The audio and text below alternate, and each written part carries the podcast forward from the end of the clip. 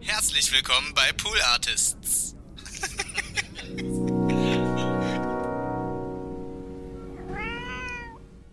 es ist irgendwie auch dieses Fallenlassen im, im Moment. Irgendwie war das Köpenick für mich. Ja. Weil es auch nicht hip, modern, die neueste Sonnenbrille, die neueste Kollektion. Ja. Nein, es gibt da teilweise noch Klamottengeschäfte, wo du reinguckst und denkst, was ist denn hier passiert? Da sind immer noch äh, die 90er Jahre Sachen drin. Dann hast du noch Möbelgeschäfte. Es gibt in der Bahnhofstraße völlig absurd eins. Das verkauft auch noch diese, kennst du diese Couchen, die so also die sind so aus Stofffetzen zusammengesetzt. Es war in den 90ern so modern und da steht trotzdem zweieinhalbtausend Euro dran. Oder so denkst, was ist denn da los? Oder Stuhl Ingo. Du dann, die haben ja alle natürlich wunderschöne Namen, ne? Und wo du denkst, wow. Und das ist irgendwie, daneben dann das Nagelstudio und so, irgendwie finde ich das, ich finde es, es hat was. Ist so witzig, ne, dass die Klamotten, die dann da irgendwie so rumhängen, die könntest du in Mitte jetzt wieder fürs Zehnfache verkaufen. Absolut, weil sie völlig, so irgendwie völlig. So, so hip äh, wären. Und, und irgendwie dieses auch, dieses ähm, nicht ständig sich verändernde. Das Leben ist ja auch permanente Veränderung, aber wenn man so ein Umfeld hat, äh, man ver verändert sich ja trotzdem weiter, aber ich finde es ganz schön, wenn alles so ein bisschen in dem, jedenfalls so nicht in ständiger Veränderung, ständig Baustellen und so, hast du auch in Köpenick, aber dass irgendwie die Sachen auch so ein bisschen bleiben, wie sie sind. Die Nils Bokeberg Erfahrung.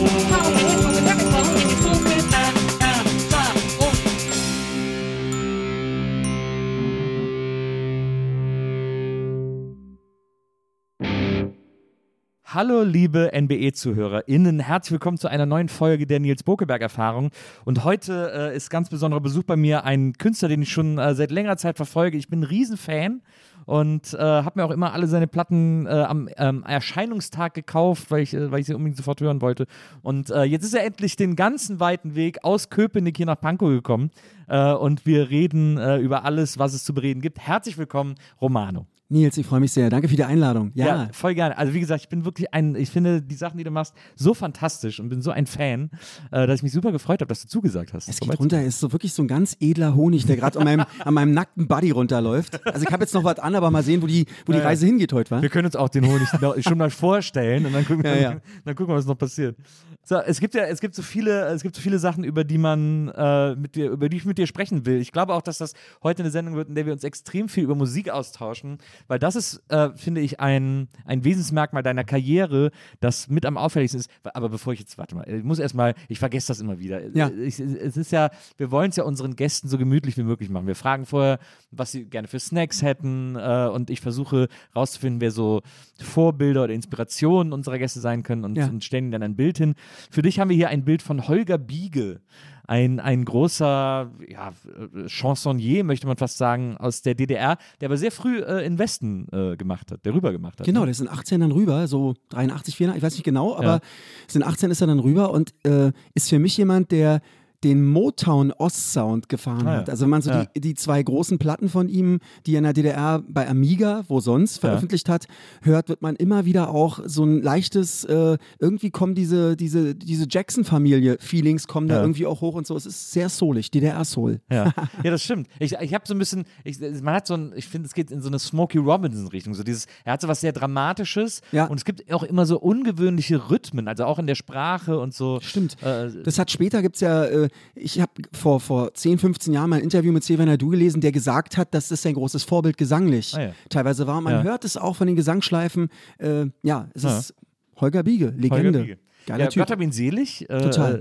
Äh, lebt seit, also gar nicht so lange her, dass er gestorben ist, Ja. aber ähm, es war auch so, ich habe mal, ich habe dann mal seinen Wikipedia-Eintrag gele gelesen und das war ja ein, seine Karriere war ein unfassbares Auf und Ab. Also Total. rüber gemacht und dann äh, im Westen einen Plattenvertrag Ja, bekommen ja. und dann äh, lief das okay und dann ging es aber irgendwie, dann kam irgendwie nichts mehr nach. Ähm, hat auch, glaube Michael Kunz hat, glaube ich, ein paar seiner Songs dann geschrieben, so auch so ein bekannter deutscher, deutscher Songwriter.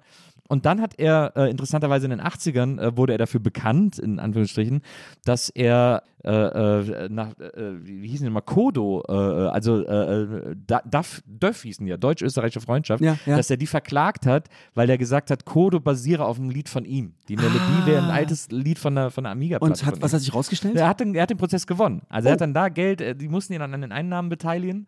Ähm, und dann hat er aber wieder, dann hat er eine Platte gemacht. Äh, achso, dann wollte er eine alte Platte veröffentlichen aus dem Ja, Osten nach dem Mauerfall. Ähm, und dann, da waren Songs drauf von Werner Karma, auch so ein riesen Songwriter in, in der DDR.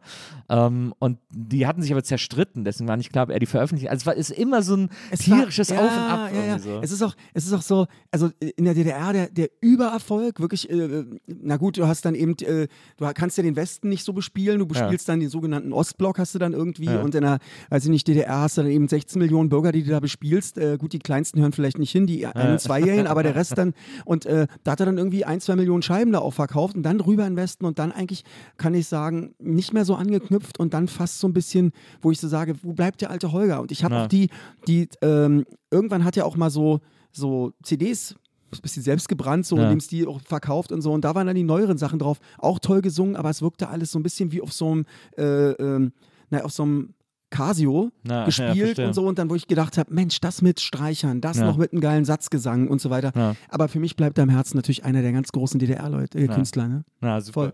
Äh, deswegen haben wir die nee, als, als, als Bild hingestellt. Danke. dass er heute Abend hier. Steht ja noch äh, mehr hier, ey. Ja, es steht noch mehr hier. Deine Snacks. Du wolltest äh, Sekt, Rotkäppchen-Sekt und Erdbeerschnitte. Pikolöchen, Erdbeerschnitte, das ist immer wie zu Hause. Das ist wirklich Wahnsinn. Ähm, äh, äh, frischer Kaffee, so Ja. dieses fil gefilterte, dann So- hast so- du noch, das ist wie sonntags bei Oma. So guter Bohnenkaffee. Schöner, Äh, ehrlicher, so ganz ehrlich. Ne? Du, ähm, äh, ich habe auch gelesen, äh, warte, ich habe das sogar irgendwo aufgeschrieben, glaube ich.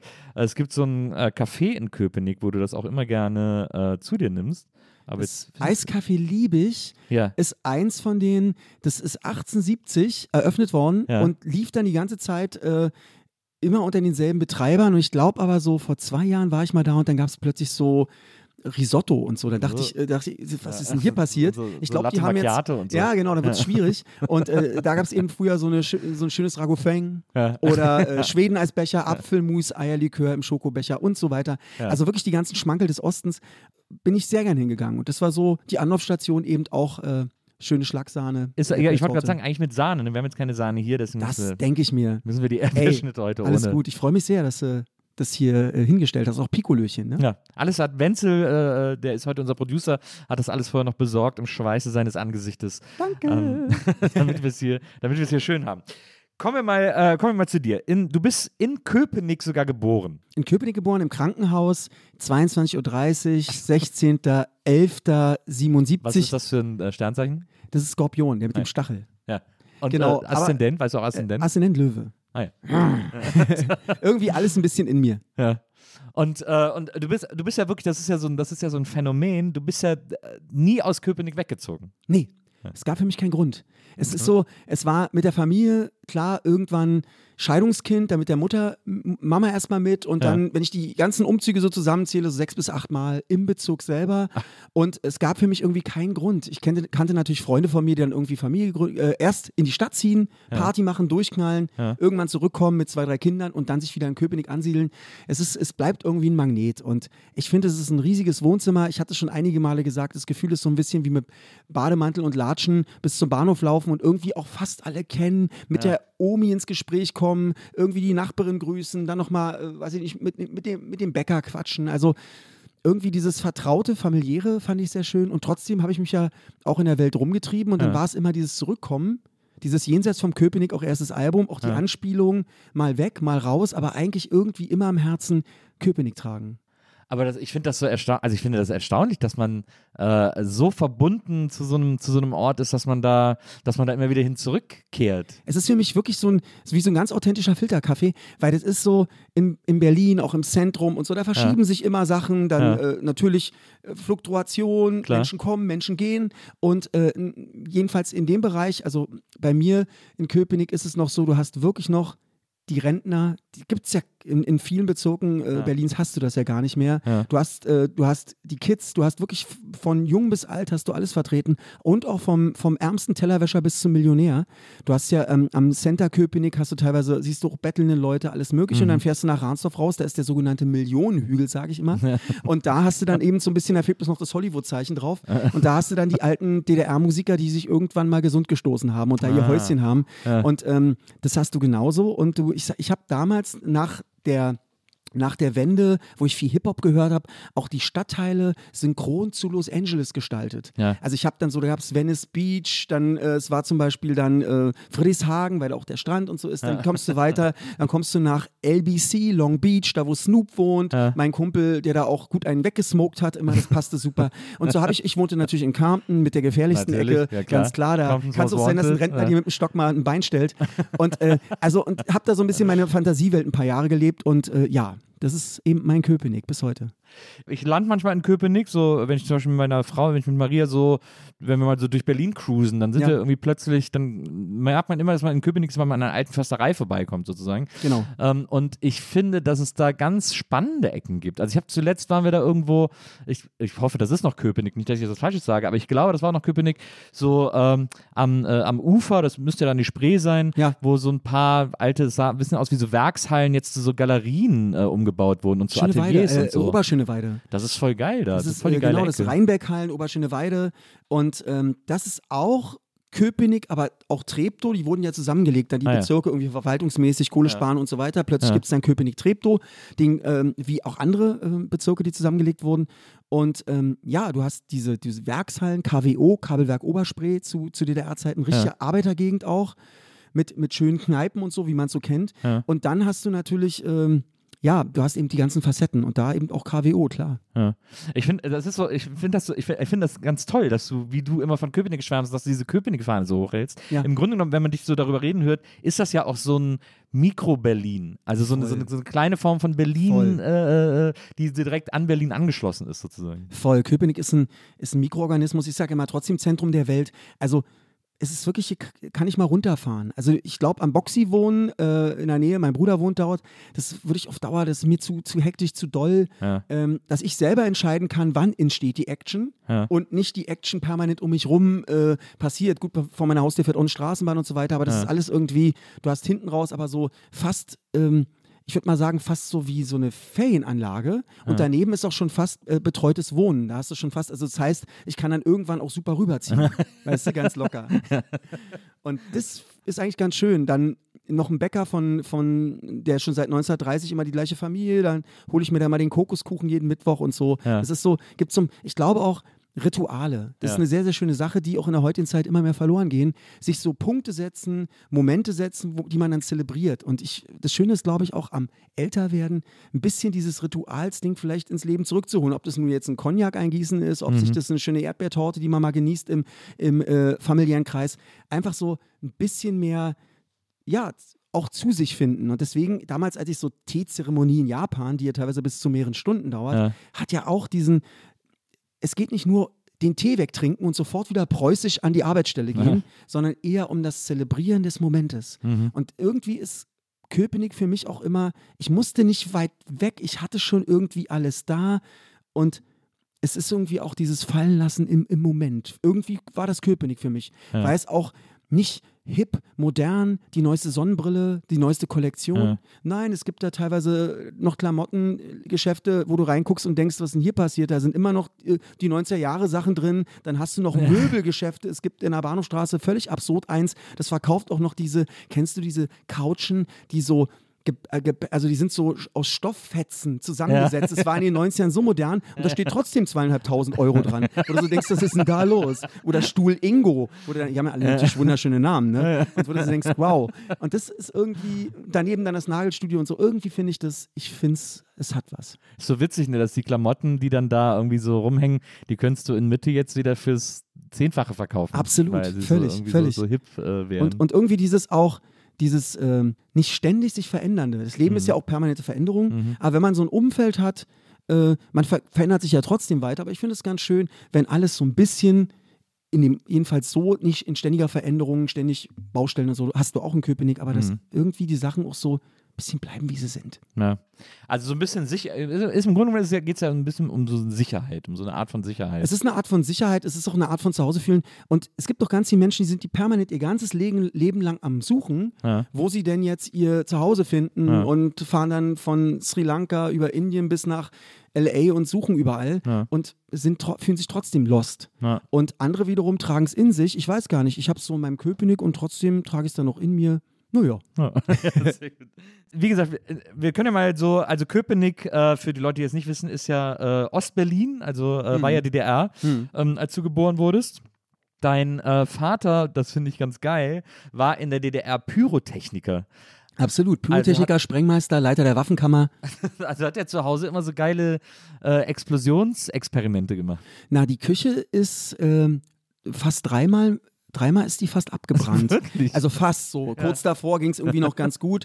Und ähm, es ist, ist natürlich für so ein zwei, drei, vier, fünf Jahre alt bist du dann und dann wirst du damit groß, besuchst ihn bei der Arbeitsstelle, dann Ja. irgend, explodiert irgendwas, irgendwas in die Luft gesprengt und äh, so und so für so einen Jungen, weißt du, äh, klar, wissen wir alle, Waffen haben eine Faszination, Ja, ja. auch natürlich was fürchterliches, aber gerade im jungen Alter war das natürlich krass, da mit so einem Schwert oder ein, ein, ein Römerhelm auf und es war ein bisschen auch, es war irgendwie eine, eine unbeschwerte und auch irgendwie geile Zeit und für mich war das natürlich für Papa, war Papa natürlich auch der Held irgendwie, Ja. wie er das immer schafft mit dem Feuer und den Explosionen, dann spuckt er auch noch Feuer und macht das ganze Zeug. Ah, ja. Das war sehr beeindruckend und Mutti 27 Jahre jünger Ja. und äh, EDV-Dozentin. 27 ja, Jahre ja, jünger. Ja, ja. Oh, wow. Es war eine verrückte Mischung. 49 mein Papa, meine Mutter 22 und dadurch habe ich auch bei beiden was mitnehmen können, was der andere so nicht hatte. Ja. Ja, ja. Vati der Fels in der Brandung, Mhm. der so eine Art von Sicherheit, gerade so als kleiner Junge ist das sehr schön, wenn du so Klar. weißt, aha, so läuft das.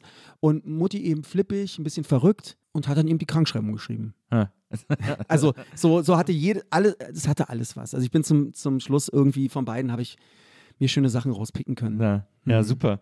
Ähm, und äh, ich habe irgendwo gelesen im Interview, äh, ihr habt äh, in einem Haus gewohnt, das dann äh, kurz vor dem Mauerfall äh, abgerissen wurde, äh, weil da eine Platte hingebaut wurde. Also wirklich, wo man sagen muss, oh Mann, im letzten Moment, Also es, es, gibt so, es, gibt, es gibt so viele Sachen im letzten Moment. Es gibt so, gibt so eine Flucht, habe ich gehört. Die 89 im Mai sind die geflohen, haben so einen Fesselluftballon selber gebaut. Ja.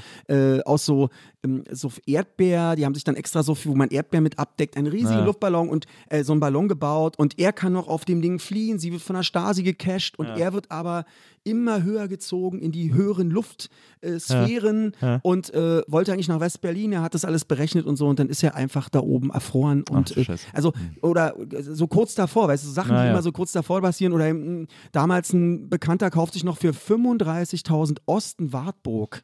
Das ist doch so, das ist so, glaube ich, wann war das? Im Sept äh, September oder irgendwas, Ja, okay. wo du so sagst, ey Mann. Und danach war das, äh, weiß ich nicht, was das überhaupt noch wert war, dann so. Ja. Das sind so Sachen. Und in dem Fall war es so, dass. Ähm, Jetzt habe ich so viel von dem, jetzt wollte ich auf jeden Fall von deiner Sache, was du hast das ja- Haus, in dem wir das, das du- Haus, äh, das, das wurde 1987 in den Sanierungsmaßnahmen der DDR, um überall auch Platten äh, entstehen zu Ja. lassen, wurde die Klinikerstraße platt gemacht. Also das heißt, es, es gab, glaube ich, bis drei Stockwerke hat man stehen lassen, weil es dann noch effektiv wäre. Ja. Aber alles, was so zweistöckig, einstöckig wäre, weg. Und Ja. es hat natürlich gerade so, so kleinere Häuschen haben natürlich auch einen unglaublichen Charme. Unser Haus, mein Geburtshaus, 1870 gebaut, Ja. war auch damals eine Taverne. Da hast du auf dem Hinterhof so Flaschen gehabt, Bierflaschen, die hat man gleich verwendet, um die umzudrehen und hat dann den Belag gemacht. Ach so, cool. Das heißt, du hast den ganzen Hinterhof mit, mit Hunderten von Bierflaschen. Ja. Die hat mein Vater natürlich später teilweise ausgebuddelt für die Requisite beim Fernsehen. War ja auch wieder gut. Aber zum Schluss war es natürlich total traurig, dass man seinen eigenen Heimatspunkt oder wo man geboren wurde gar nicht mehr sehen kann, sondern durch eine der hässlichsten Straßen äh, Köpenick's läuft. Ja. Jetzt. Voll. Ja, das ist ja wirklich, das ist ja wirklich eine, ein, ein, ein, eine Unfairheit der Geschichte, dass das. Passiert dann Das irgendwie und ja, Na. schade. Wie, äh, du hast auch mal äh, erzählt im Interview, dass du, äh, das fand ich auch ganz interessant, dass ihr äh, in der Schule ähm, so äh, Handgranatenwurf äh, Hm. Ja. gelernt habt, Ja. sozusagen. Es ist eigentlich im Endeffekt wie Kugelstoßen und so weiter. Da gibt es verschiedene Sachen. Da hatten wir die Übungshandgranate, da gab es die äh, Stielhandgranate. Das Ja. ist so im Stil der damaligen Wehrmacht oder so. Das ist eine Stielhandgranate. Und dann gibt es die Verteidigungshandgranate, die, die russische. Äh, war das F1 oder so?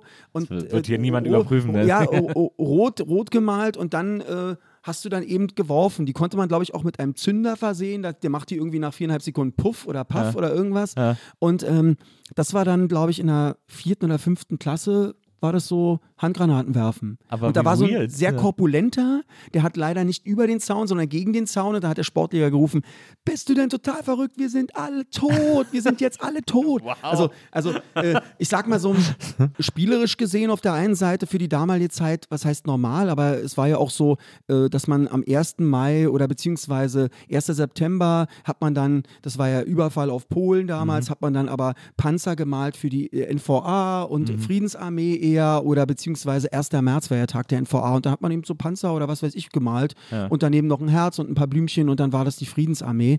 Und äh, ja, ist schon irgendwie auch in der Schule äh, hier und da etwas militärisch geworden.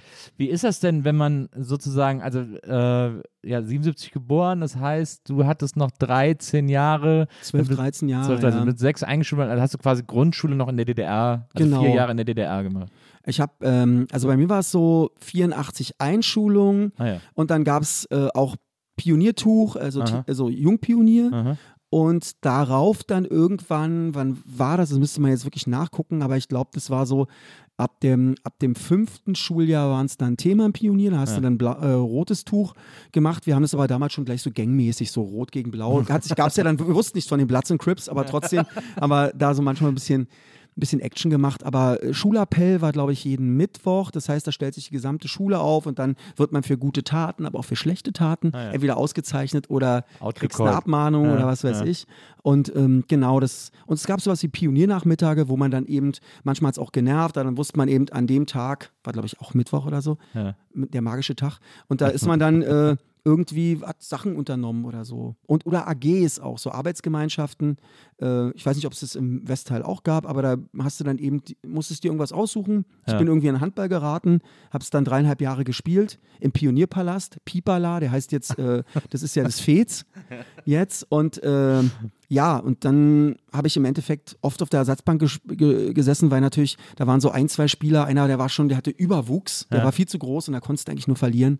Und so aber trotzdem, ja, irgendwie so wurde man ins System eingebunden. Na, wie ist das denn dann, dann wenn man quasi äh, als, äh, als Kind in diesem System, also ich meine, ihr habt ja auch immer viel, ihr habt ja auch Westfernsehen, Westradio, deine, deine Mutter, glaube ich, großer Fan von dem alten Ami Rick Delay, muss man sagen, eine, eine große Radiolegende in Berlin. Voll, Äh, neben voll. Lord Uli vielleicht.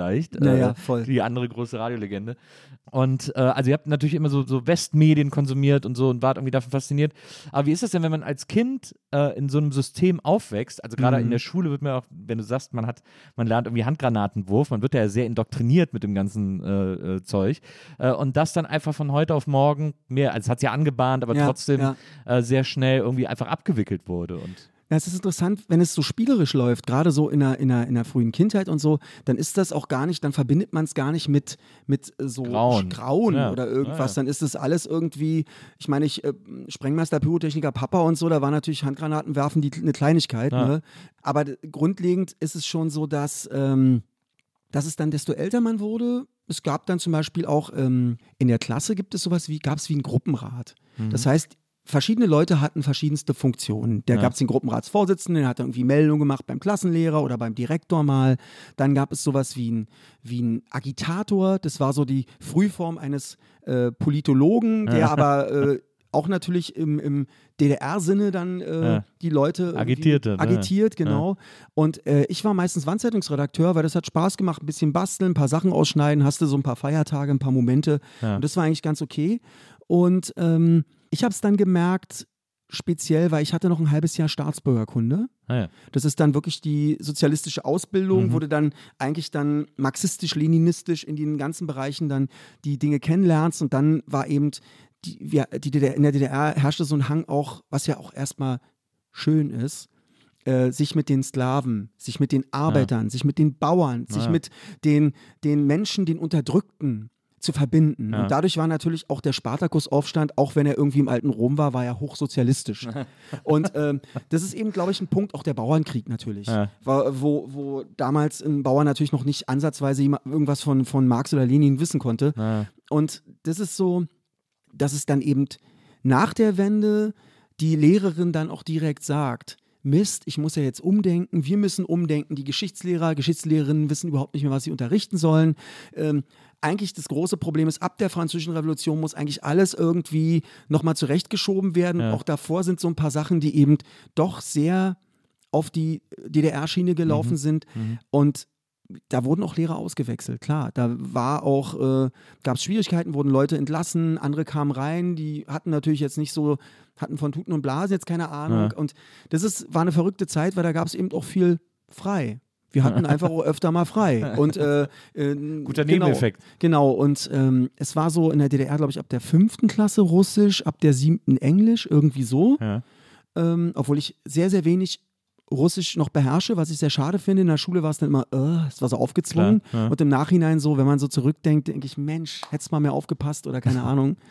Also es ähm, definitiv, ja. Aber ist auch mega kompliziert Russisch, ne? Sechs Fälle. Sechs das geht richtig ab. Alles Alter, deklinieren, sechs Fälle. konjugieren. Geht's noch? Es ist, ist total krass, genau. Wir, vier sind ja schon total schlimm. Plusquamperfekt und Futur, weiß ich nicht wann, was.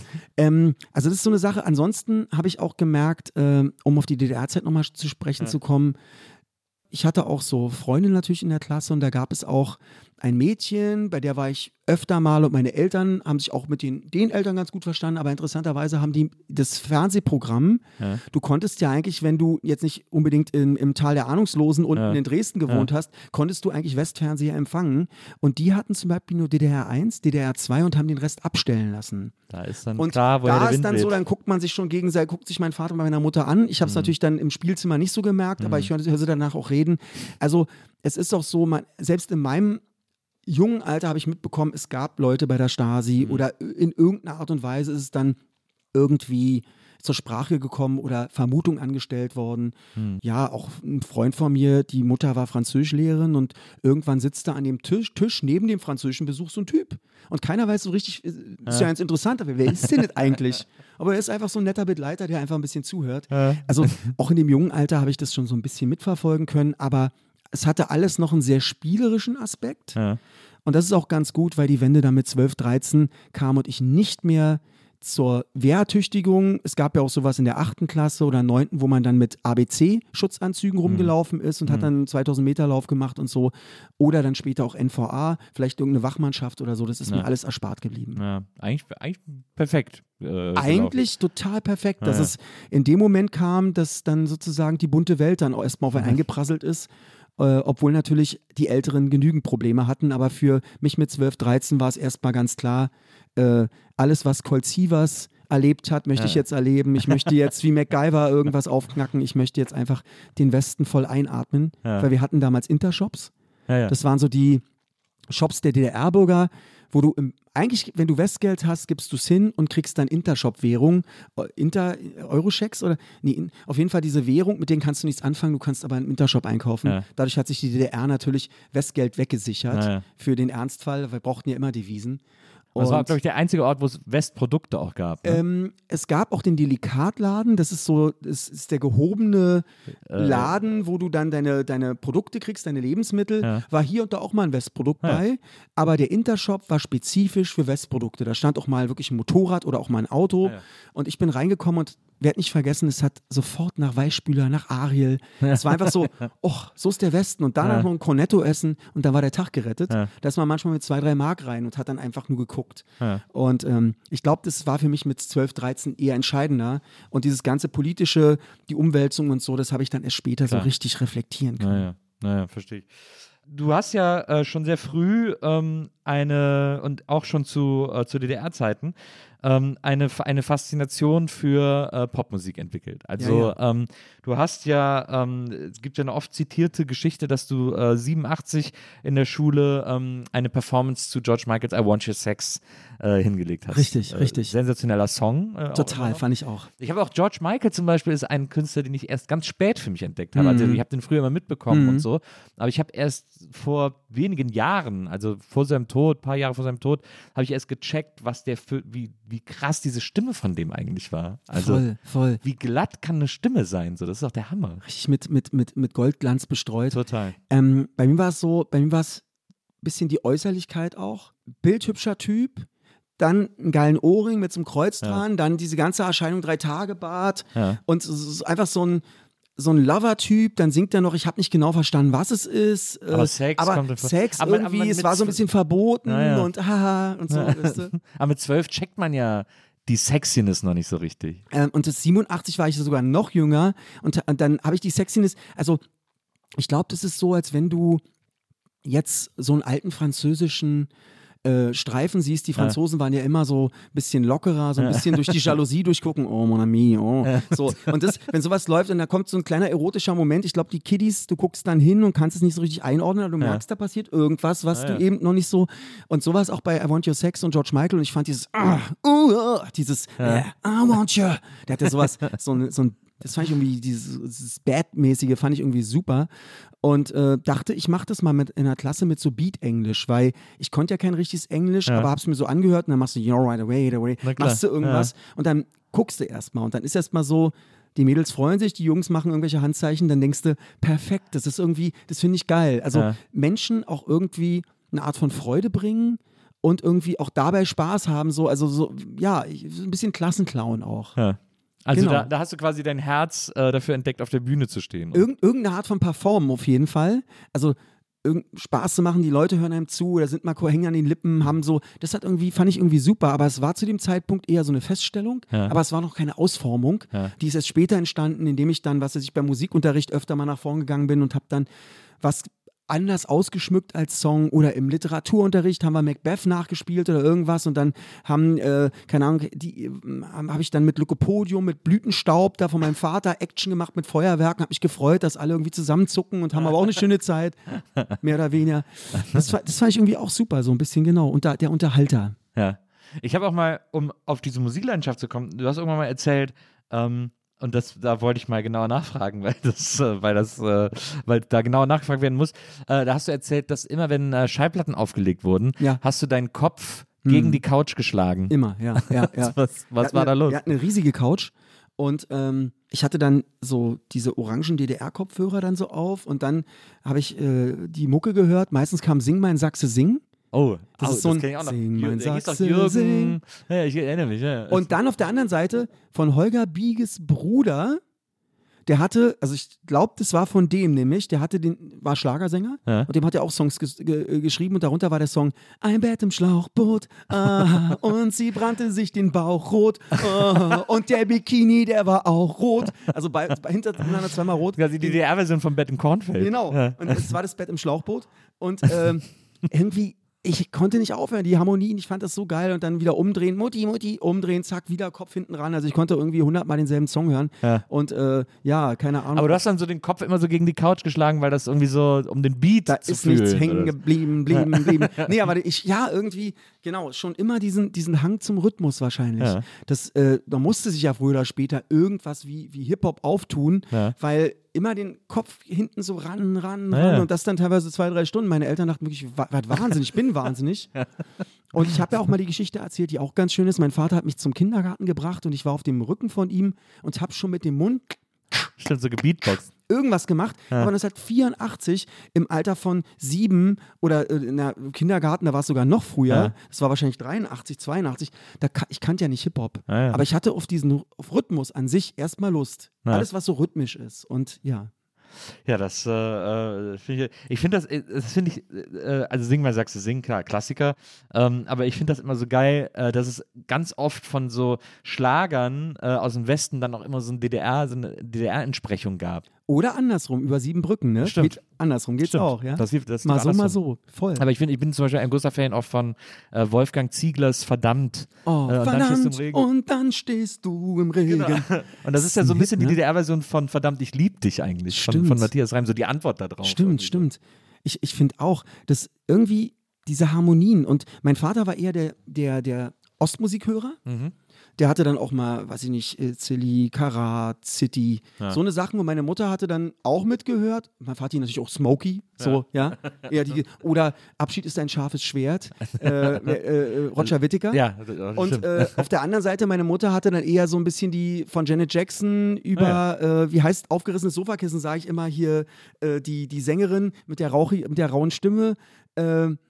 Bonnie Tyler. Ach so, Genau, so eine Sachen. Äh, die Vater- alte Leder, Ja, die alte ja. Lederfrau. Äh, ja, genau. Und äh, also so eine Sachen und das kam dann über Mutti und es waren dann immer auch diese, diese, die, weiß ich nicht, diese Harmonien, diese Musik, dieses, ich fand es einfach atemberaubend. Ja. Und äh, irgendwann gab es BFBS London oder so, Mhm. den habe ich dann irgendwann im 89 dann auch, das war glaube ich für die, weiß nicht, für die britischen äh, Soldaten, Ja. war ja oft auch Soldatensender so. Mhm. Und da kamen dann teilweise auch schon Fat Boys oder so Hip-Hop-Sachen. Und dann dachte ich, was denn das? Also irgendwie schon, ja. Aber grundlegend auch im Herzen noch immer Pop gewesen.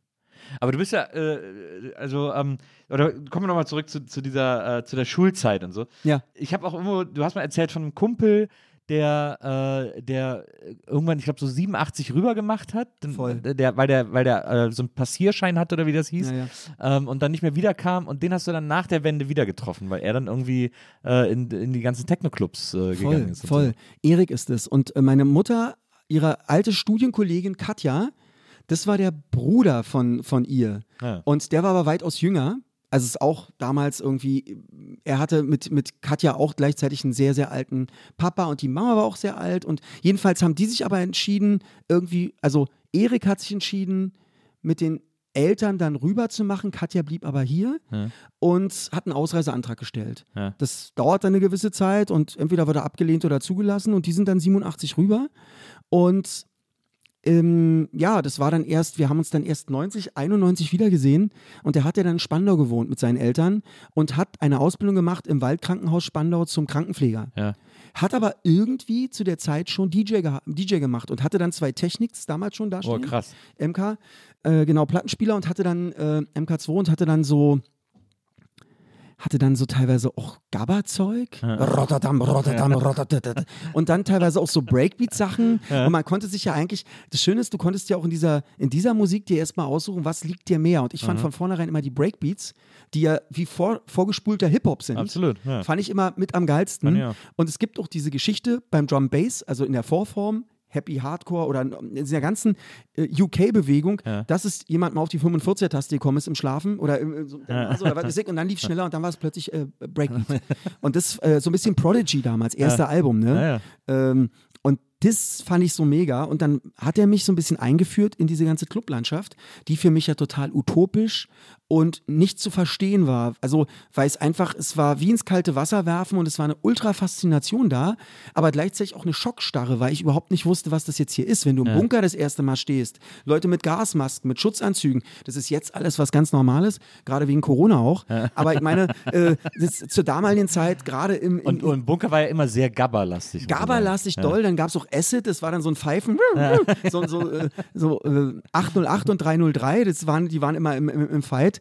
Und dann hast du, dann im, im unten war es Acid, darüber war es so schon Dollar und äh, nee, und dann gab es Gabba, gab es einen Gabba-Floor, die haben, glaube ich, mit Kassetten noch aufgelegt oder krass. irgendwas, also mit, Ja. mit Walkman ran und ganz oben war Gangbang Party. Das heißt, es war eigentlich alles da, äh, was man nicht kennt.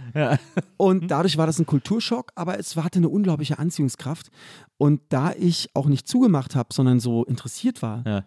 äh, weiß nicht, woher das kommt, aber grundlegend ein Grundinteresse an den Dingen habe, äh, bin ich so reingeraten in Situationen. du warst, aber man muss jetzt sagen, du warst äh, 15, 16 oder so. Du warst jetzt, ähm, 91, ja, so 14, Ja. 13, 14, 15, irgendwie so reingeraten in Situationen Ja. aus dem artigen Osten so und dann aber kommst du in die einzelnen Szenen. Und das Interessante ist ja, dass die Szenen ja gerade erst in dem Stehen sind. Mhm. Das heißt, das Schöne ist, man ist nicht dabei, man sieht jetzt nicht eine Szene und kann jetzt so, so wie sagt man so, kritikermäßig im Nachhinein Ja, ja. die 30 Jahre beleuchten und sagen, das hätte ich anders und das. Nee, man ist direkt dabei und alles entwickelt sich und man weiß gar nicht wohin. Ja. Und so war es auch das Gefühl beim Hip-Hop damals. Ich hatte auf dem Weg zum, ich musste dann äh, nach der siebten Klasse musste man sich entscheiden, was man nur geht, Realschule, Gesamtschule, Hauptschule, Gymnasium. Ja. Und ich bin dann gewechselt äh, nach Friedrichshagen, auch ein Stadtteil in Köpenick. Und äh, am ersten Schultag, das habe ich auch schon einige Male erzählt, sehe ich jemanden, der die Richtung läuft von meiner Schule. Der sah oberkrass aus mit so einem äh, Armeerucksack, war damals von der Bundeswehr Armeerucksack, war Ja. sehr angesagt. Ja. Dann Hoodie an, dann äh, Witboy, die, die Breiten, gab es auch Pesh, dann äh, Traveler, Traveler Fox und British Knights, also diesen ganzen Look so. Und dann auch noch so ein Walkman, da stand Sony an der Seite, ich dachte, der ist ja voll ausgestattet, das ist ja Wahnsinn, das ist ja richtiger Luxusboy. Und dann sind wir ins Gespräch gekommen, weil ich ihn gefragt habe, geht's da auch zur Schule oder so? Und dann haben wir uns dann unterhalten. Er hat mir gleich was gezeigt von Public Enemy, Ja. was auch wieder Kulturschock war, total Mhm. laut, ganz extrem. Fear of the Black Planet, das ist ein ultra krasses Album, Ja. Fight the Power, so. Ja. Und ich habe ich hab das gemerkt, die schimpfen, die sind sehr, sehr sauer, da ist irgendwas passiert.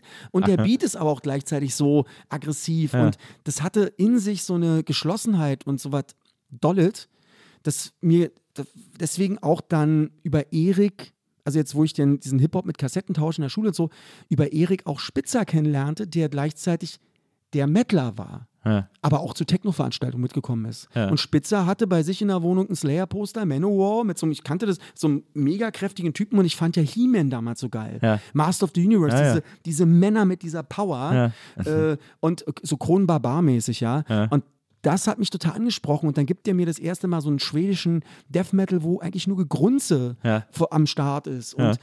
auch das hat mich fasziniert. Also Sachen kennenlernen, die man nicht kennt und trotzdem erstmal so nicht wegschicken und denken, was ist denn da los? Das ist ja totaler Irrsinn. Aber wenn man, wenn man äh, Fear of a Black Planet, äh, äh, schwedischen Black oder Death Metal oder so und, äh, und so Gabba, äh, Breakbeat und so nimmt, dann sind das aber ja schon immer so sozusagen die extremen Ausfransungen von Musik. Ja, So, absolut. die dich da irgendwie. Ja.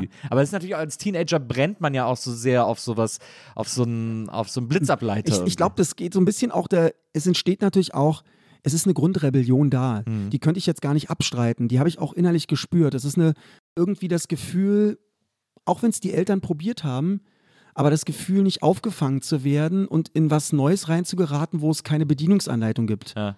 Weil du kommst in was Neues rein und keiner, auch die DDR-Bürger, dann gab es ja sofort Umschulungen, ja, wo dann Leute, die seit Jahren oder seit Jahrzehnten in ihrem Job äh, gearbeitet haben, werden plötzlich, müssen sich dann wie Kinder wieder hinsetzen Ja. und kriegen äh, erklärt, wie die Marktwirtschaft funktioniert. Ja. Und ich glaube, das hat manche ganz schön deprimiert. Ja. An, dann natürlich die Kaffeefahrten. Meine Oma war nur noch unterwegs und kam mit eigenartigen Decken wieder und ihre Rente war strapaziert. Ja. Also sie meinte, es war irgendwie, irgendwie war es immer schön.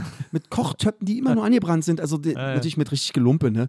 Aber sie war erstmal ein bisschen unterwegs und ähm, mein Vater ist in Vorruhestand und es ist, glaube ich, auch so, wenn du dann so vorher zu DDR-Zeiten 50 Mark Miete hattest, 70 Mark Miete Mhm. und plötzlich hast du, wird dann angehoben auf 250 Mark, Ja, ja. plötzlich 500 Mark und du kriegst aber nicht mehr Rente oder nicht Ja. mehr. Und dann ist es, gibt es viele, die erstmal so ein bisschen, was kann denn nicht wahr sein? Also nicht nur alles Riders äh, Schokoriegel oder so, sondern plötzlich merkst du, da gibt es auch gewisse Sachen.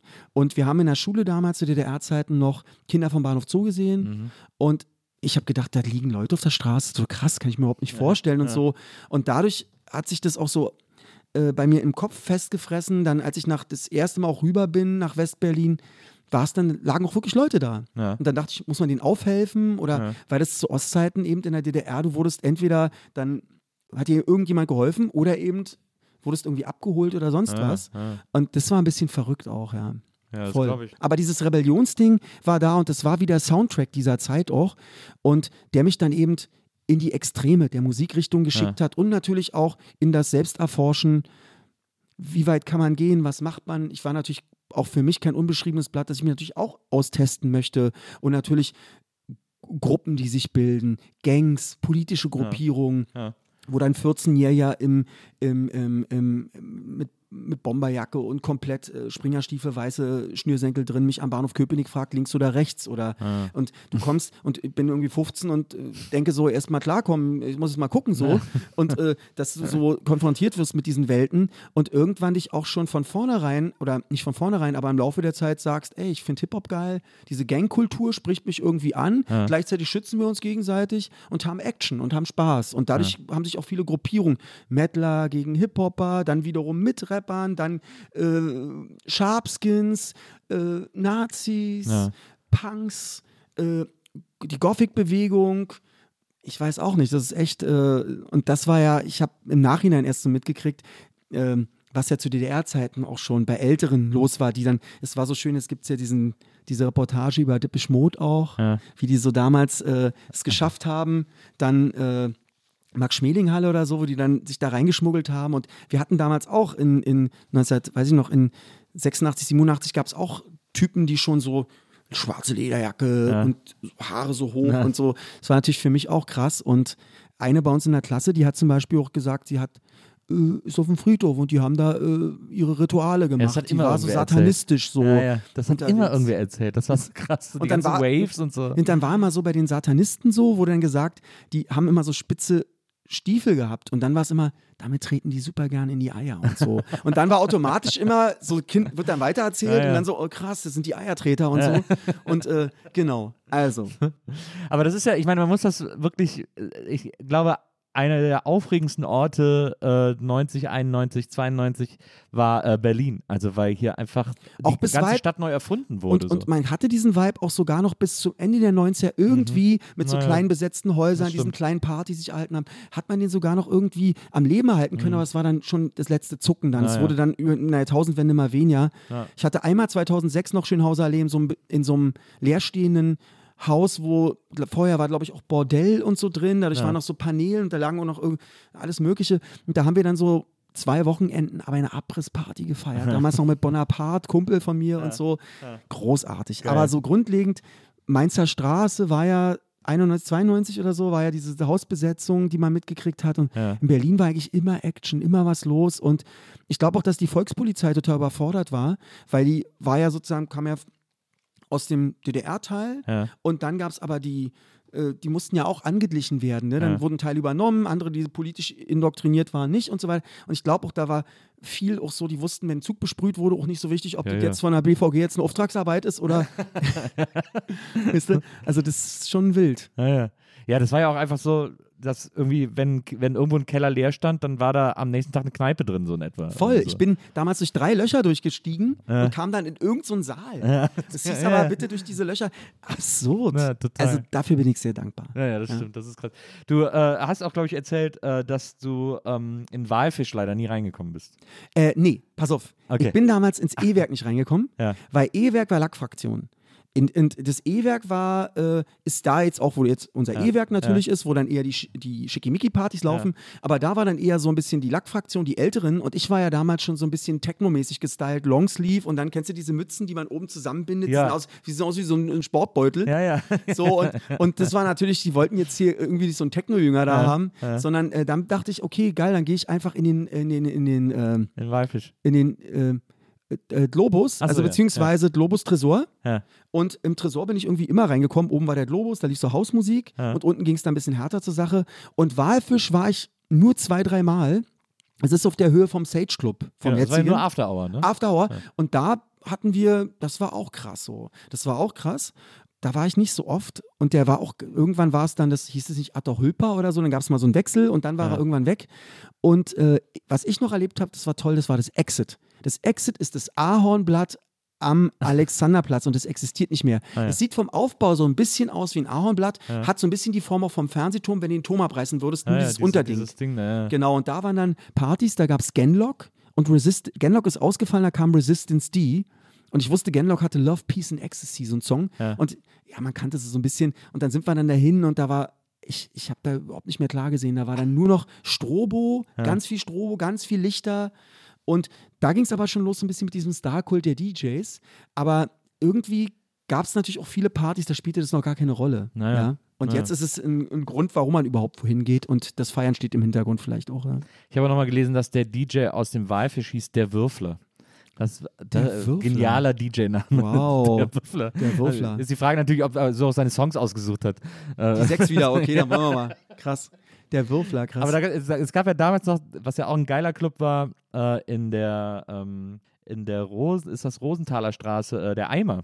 Kennt der noch? Eimer, na klar. Im Eimer waren dann, der hat sich noch lang gehalten. Da waren ja noch in zu den 2000ern, Genau. waren Drum-Bass-Partys Ja. und ich stand immer am Rand. Weil das Problem ist, wenn du im Eimer warst, ist das große, gro- der, der Punkt, dass der natürlich äh, in, in die Stockwerke, du denkst, du singst ab. Du Ja. stehst dann dort und ich weiß nicht, wo, erster, zweiter Stock oder was, und dann stehst du da drin und es ist ja eigentlich ein normale, es ist ja ein Haus so. Ja.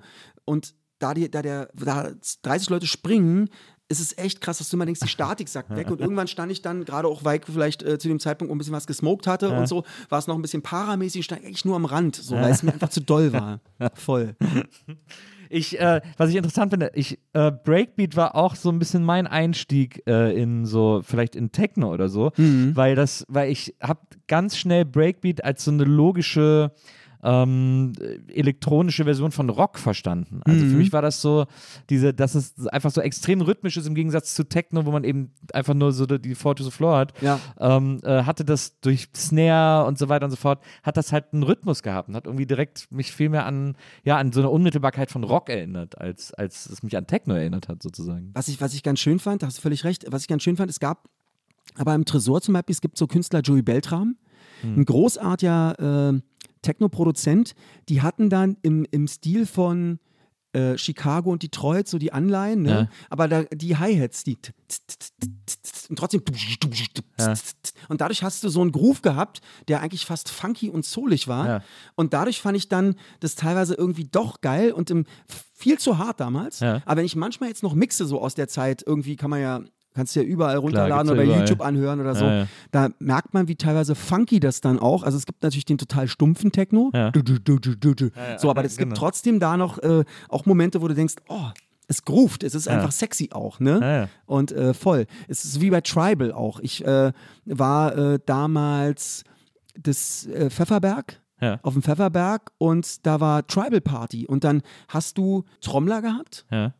Äh, wirklich afrikanische Trommler, die haben Rhythmiken gefahren, Ja. Trommeln. Und dann hast du den DJ, der noch die Mucke dazu spielt und du wusstest zum Schluss einfach nicht mehr, von wo kommt jetzt. Es hat sich so gemischt, dass es fast ein bisschen psychedelisch war. Ja. Und deswegen fand ich auch Tribal House und so, das hatte so diesen Aspekt, äh, das fand ich super. Ja. Ich war, ich war damals, wenn ich ausgegangen bin, ich fand dann immer, äh, ich habe mich immer gefreut, wenn der DJ äh, Higher State of Consciousness aufgelegt hat. Äh, Ah. Von Wings, weil, äh, weil das ja, es hat, es hat so einen leichten Breakbeat und Ja. es hat gleichzeitig diese Acid äh, 303, die da so drüber brät und dann Ja. irgendwie am Schluss so ausflippt und so. Und das fand ich irgendwie immer, das Lied habe ich einfach sofort kapiert. Das fand ich irgendwie immer total geil. Ach, geil. so. Ich, es gibt doch sowas, es ist eigentlich im Nachhinein, es sind eigentlich nur Erinnerungen daran, von Sven Feth gab es ja diese eine, eine, was weiß ich, Anfang der 90er, diesen einen Hit, Ja. wo ich dann immer, wenn ich das höre, ist es für mich so wie die, wie die Nachtfahrt durch Berlin. Das ist so, da ist was ihm da gelungen, das ist vielleicht auch weiß dann irgendwie, es wird dann so, auch diese Trance, nicht die Trance-Bewegung, die später entstanden ist, aber Ja. dieser Trance aus der Zeit hatte für mich immer sowas, 92, 93, 94, so Berlin, gerade so in den Morgenstunden und dieses Erwachende, das ist irgendwie was sehr, sehr Schönes. Ich verbinde es natürlich immer auch mit den Erlebnissen von mir, ganz Ja, klar. klar, Jemand anders ja. denkt irgendwie, scheiße, da ich genau bei dem Track habe ich das Maul gekriegt, weißt du? So. Ähm, aber also das, das wäre ja, das wäre ja, das wäre ja sozusagen die Techno-Seite. Ich habe ich hab, da- ich hab damals auch Breakbeat zum Beispiel viel entdeckt durch äh, Digital Hardcore. Das war so ein Label hier aus Berlin von Alec Empire und so. Alec Empire kenn ich äh, Wo auch. so ganz viele geile Acts, also nicht nur Atari Teenage Riot, Da kennst du ja DJ Sebel. Ja und so Sonic Subjunkies zum Beispiel, auch ein super geiler Act. Die haben das sehr, äh, sehr schnell. Die hatten dann so eine, ich habe das mal im, im Radio dann irgendwie 96 oder 97, da läuft es auf Geschwindigkeiten. Das ist ja dann so schneller Breakbeat eigentlich Ja, schon. Das ist ja. ja. nicht mehr, ich weiß nicht, was es sonst, aber das ist ja schon teilweise 180 Ja. und hat aber eine unglaub, hat einen unglaublichen Pfeffer so. Na, naja. Voll. Werbung. Werbung Ende. Ähm, jetzt äh, kommen wir mal so zu dem Hip-Hop-Part. Ja, äh, du hast schon gerne. erzählt, ein Kumpel hat dir irgendwie äh, Public Enemy gezeigt und so. Wie hast du denn da, ich meine, wir hatten alle irgendwie auch damals äh, zwar Englisch in der, in der Schule, aber keine Chance, irgendwas damit anzufangen, weil wir einfach alle zu schlecht waren. Und Ja, ja, Ähm, wie, wie hast du dir so diese Hip-Hop-Sache dann von da aus erschlossen? Wie, wie, wie, wie konntest du da dich dafür begeistern? Mm, Das war in unserer Klasse, gab es auch so zwei, drei Jungs, die haben immer so Tape-Business gehabt, das heißt dann auch aktuelle Kassetten immer, haben wir untereinander gehandelt. Und ich hatte bei mir auch so einen, einen Kumpel, der hat mir auch immer Schutz angeboten. Also er hat gesagt, ich kann, zahl mir schütze ich dich. Ja. Und hat mir dann teilweise auch probiert, irgendwie Kassetten zu verkaufen. Manchmal auch mit einem Stiletto drunter, wo ich sagte, den, den, das EPMD, das habe ich schon. Und er, okay, naja, aber eigentlich so, also ein bisschen Halbseiden, aber ich hatte, Business. Genau, ich hatte, ich hatte dann eben eine ganz schöne Sammlung. Und natürlich, was ich gerne, gerne, gerne gesehen habe, war natürlich MTV Your Raps. Ja, Das war, also es war, war ja immer nachmittags oder so, man konnte sich MTV. Dr. Dre und Ed Lover. Genau, die beiden waren ja der Hammer. Ja. Und ähm, gleichzeitig, natürlich, weil wir gerade bei MTV sind, Headbangers Ball, nur mal so anbei, das auch, ja. auch in dieser Verbindung. Ja. Und ähm, ich habe das, ich hab das sehr gern geguckt und dieser Look, dieses, diese zu großen Klamotten und so, sieht natürlich an so einem Schlagschen-Typen, bei, wie bei mir war es immer irgendwie nicht so geil wie bei den Jungs aus New York. Aber gleichzeitig geht es auch darum, sich so ein bisschen zu finden und irgendwie, ja, so eine Orientierung irgendwie. Und da fand ich Cypress Hill damals äh, das erste Album und Just Kill a Man, just, oh, was für ein Ja. Beat, was, wie, wie geil einfach. Oder auch House of Pain damals, ne, das erste Album. Ja. Äh, aber auch so Sachen wie, es kam dann aber erst später, so zwei, 93, dieser Hang hin, irgendwie auch, ist Karis One und so, alles gut, aber es war mir teilweise zu viel Conscious, Consciousness-Rap. Ich war dann eher so ein bisschen auf Westküste irgendwann. Dann kam so Boys in the Hood, ganz klassisch. Ja. Äh, Menace to Society, auch ein ultra ich auch gewalttätiger der viel Film. bessere Film als Boys in the Hood übrigens. Ja, ja, ja, voll. Ja. Mhm. Gleichzeitig total sozialkritisch, aber wenn man einfach nur so wie damals in dem Spä Film später Kids so, wenn man einfach nur auf die Action aus ist, oder der raucht einen Eimer weg oder der knallt den ab, dann ist es einfach so Unterhaltung für Jugendliche, aber äh, unterschwellig ist ja, hat ja eine totale Systemanprangerung Ja, ja. mit drin. Ja. Und ähm, es hat mich irgendwie die Musik dazu, oftmals, wenn ein Film geil ist und Ja. du hast einen geilen Soundtrack, wird der Soundtrack der Soundtrack deines Lebens. Ja.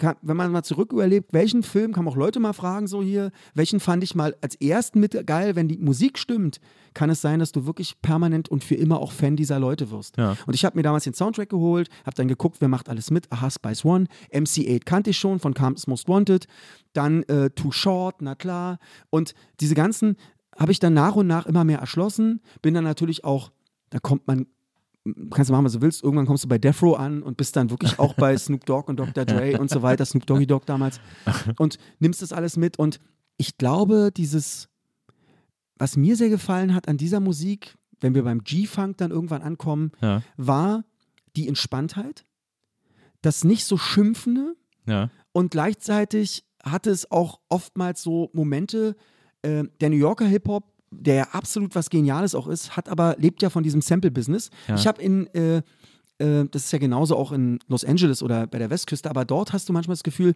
die haben noch einen Live-Basser mit bei, die holen sich noch einen Organisten mit ran. Ja. Das war so ein bisschen dieses Gefühl von Live-Musik eigentlich. Organischer Das, organisch, es war einfach organischer.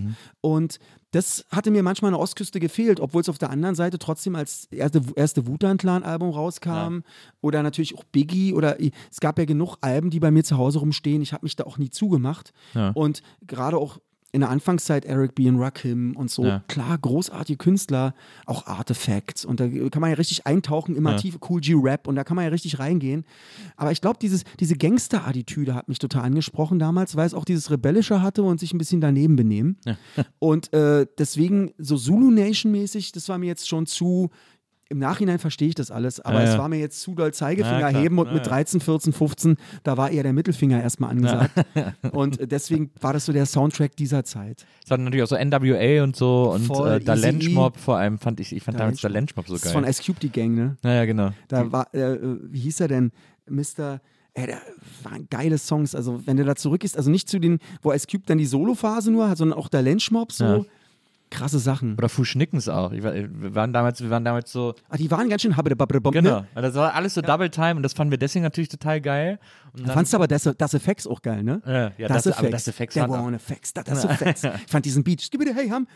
Irgendwie was, das war ganz geil. aber das Effects fand ich auch wieder, die hatten wieder so ein geiles, aber das war ja wieder so ein Ostküsten-Sampling, das die hatten. Stimmt. Also wieder so geile Jazzy Beats und so. Aber das, ich fand das auch, das kommt immer auf die Nummer an, genau. Ich kann mich da gar nicht festlegen. Äh, Gibt es ja auch genügend Nummern von Tribe Called Quest oder so, Ja, ja, die, genau. wo du dann sagst, ey, da ist ja trotzdem, das ist ja nicht nur stumpf aneinander gepattert, sondern es lebt ja und äh, Ja, also, also ich, bei mir war es immer dieser, diese, diese, diese Conscious-Sache war für mich damals eher. Also Dilla Ja. Soul, Ja. äh, Tribal Quest und so, Diggable Planets, wie sie alle hießen, so, das fand ich immer wie mein Drummer, J- genau, voll, das ist genau das Ding.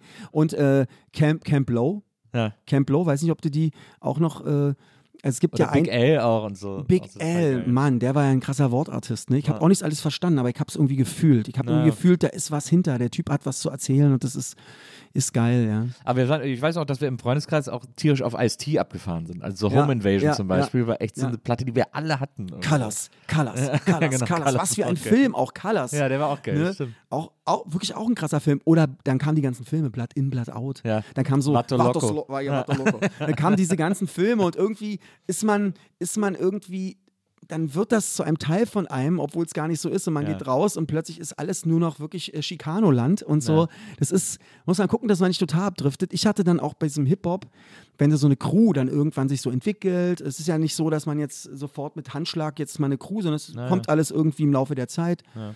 Und dann ist auch so der Gedanke, was macht man? Ich würde gern teilnehmen am Hip-Hop, aber was gibt es? Sprühen? Scheiße.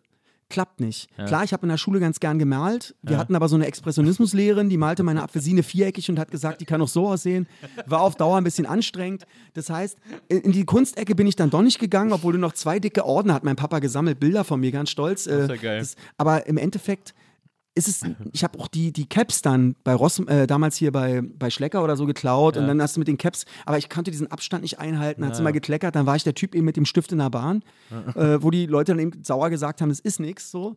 Und ähm, Sprüher war ich nicht, also Breakdance, Breakdance voll geil, alles gut, war mir aber bis auf den Boden, dieses auf dem Boden rumgemache, Ja. war mir zu hektisch. Ich fand Poplocking, das ist dieses Ja, ja. äh, eher, ist auch wieder Westküste irgendwo, das ist alles, was so in der Luft passiert, Ja. fand ich irgendwie charmanter und habe dann überlegt, okay, Breakdance liegt ja auch nicht, obwohl du mal kurz probiert hast.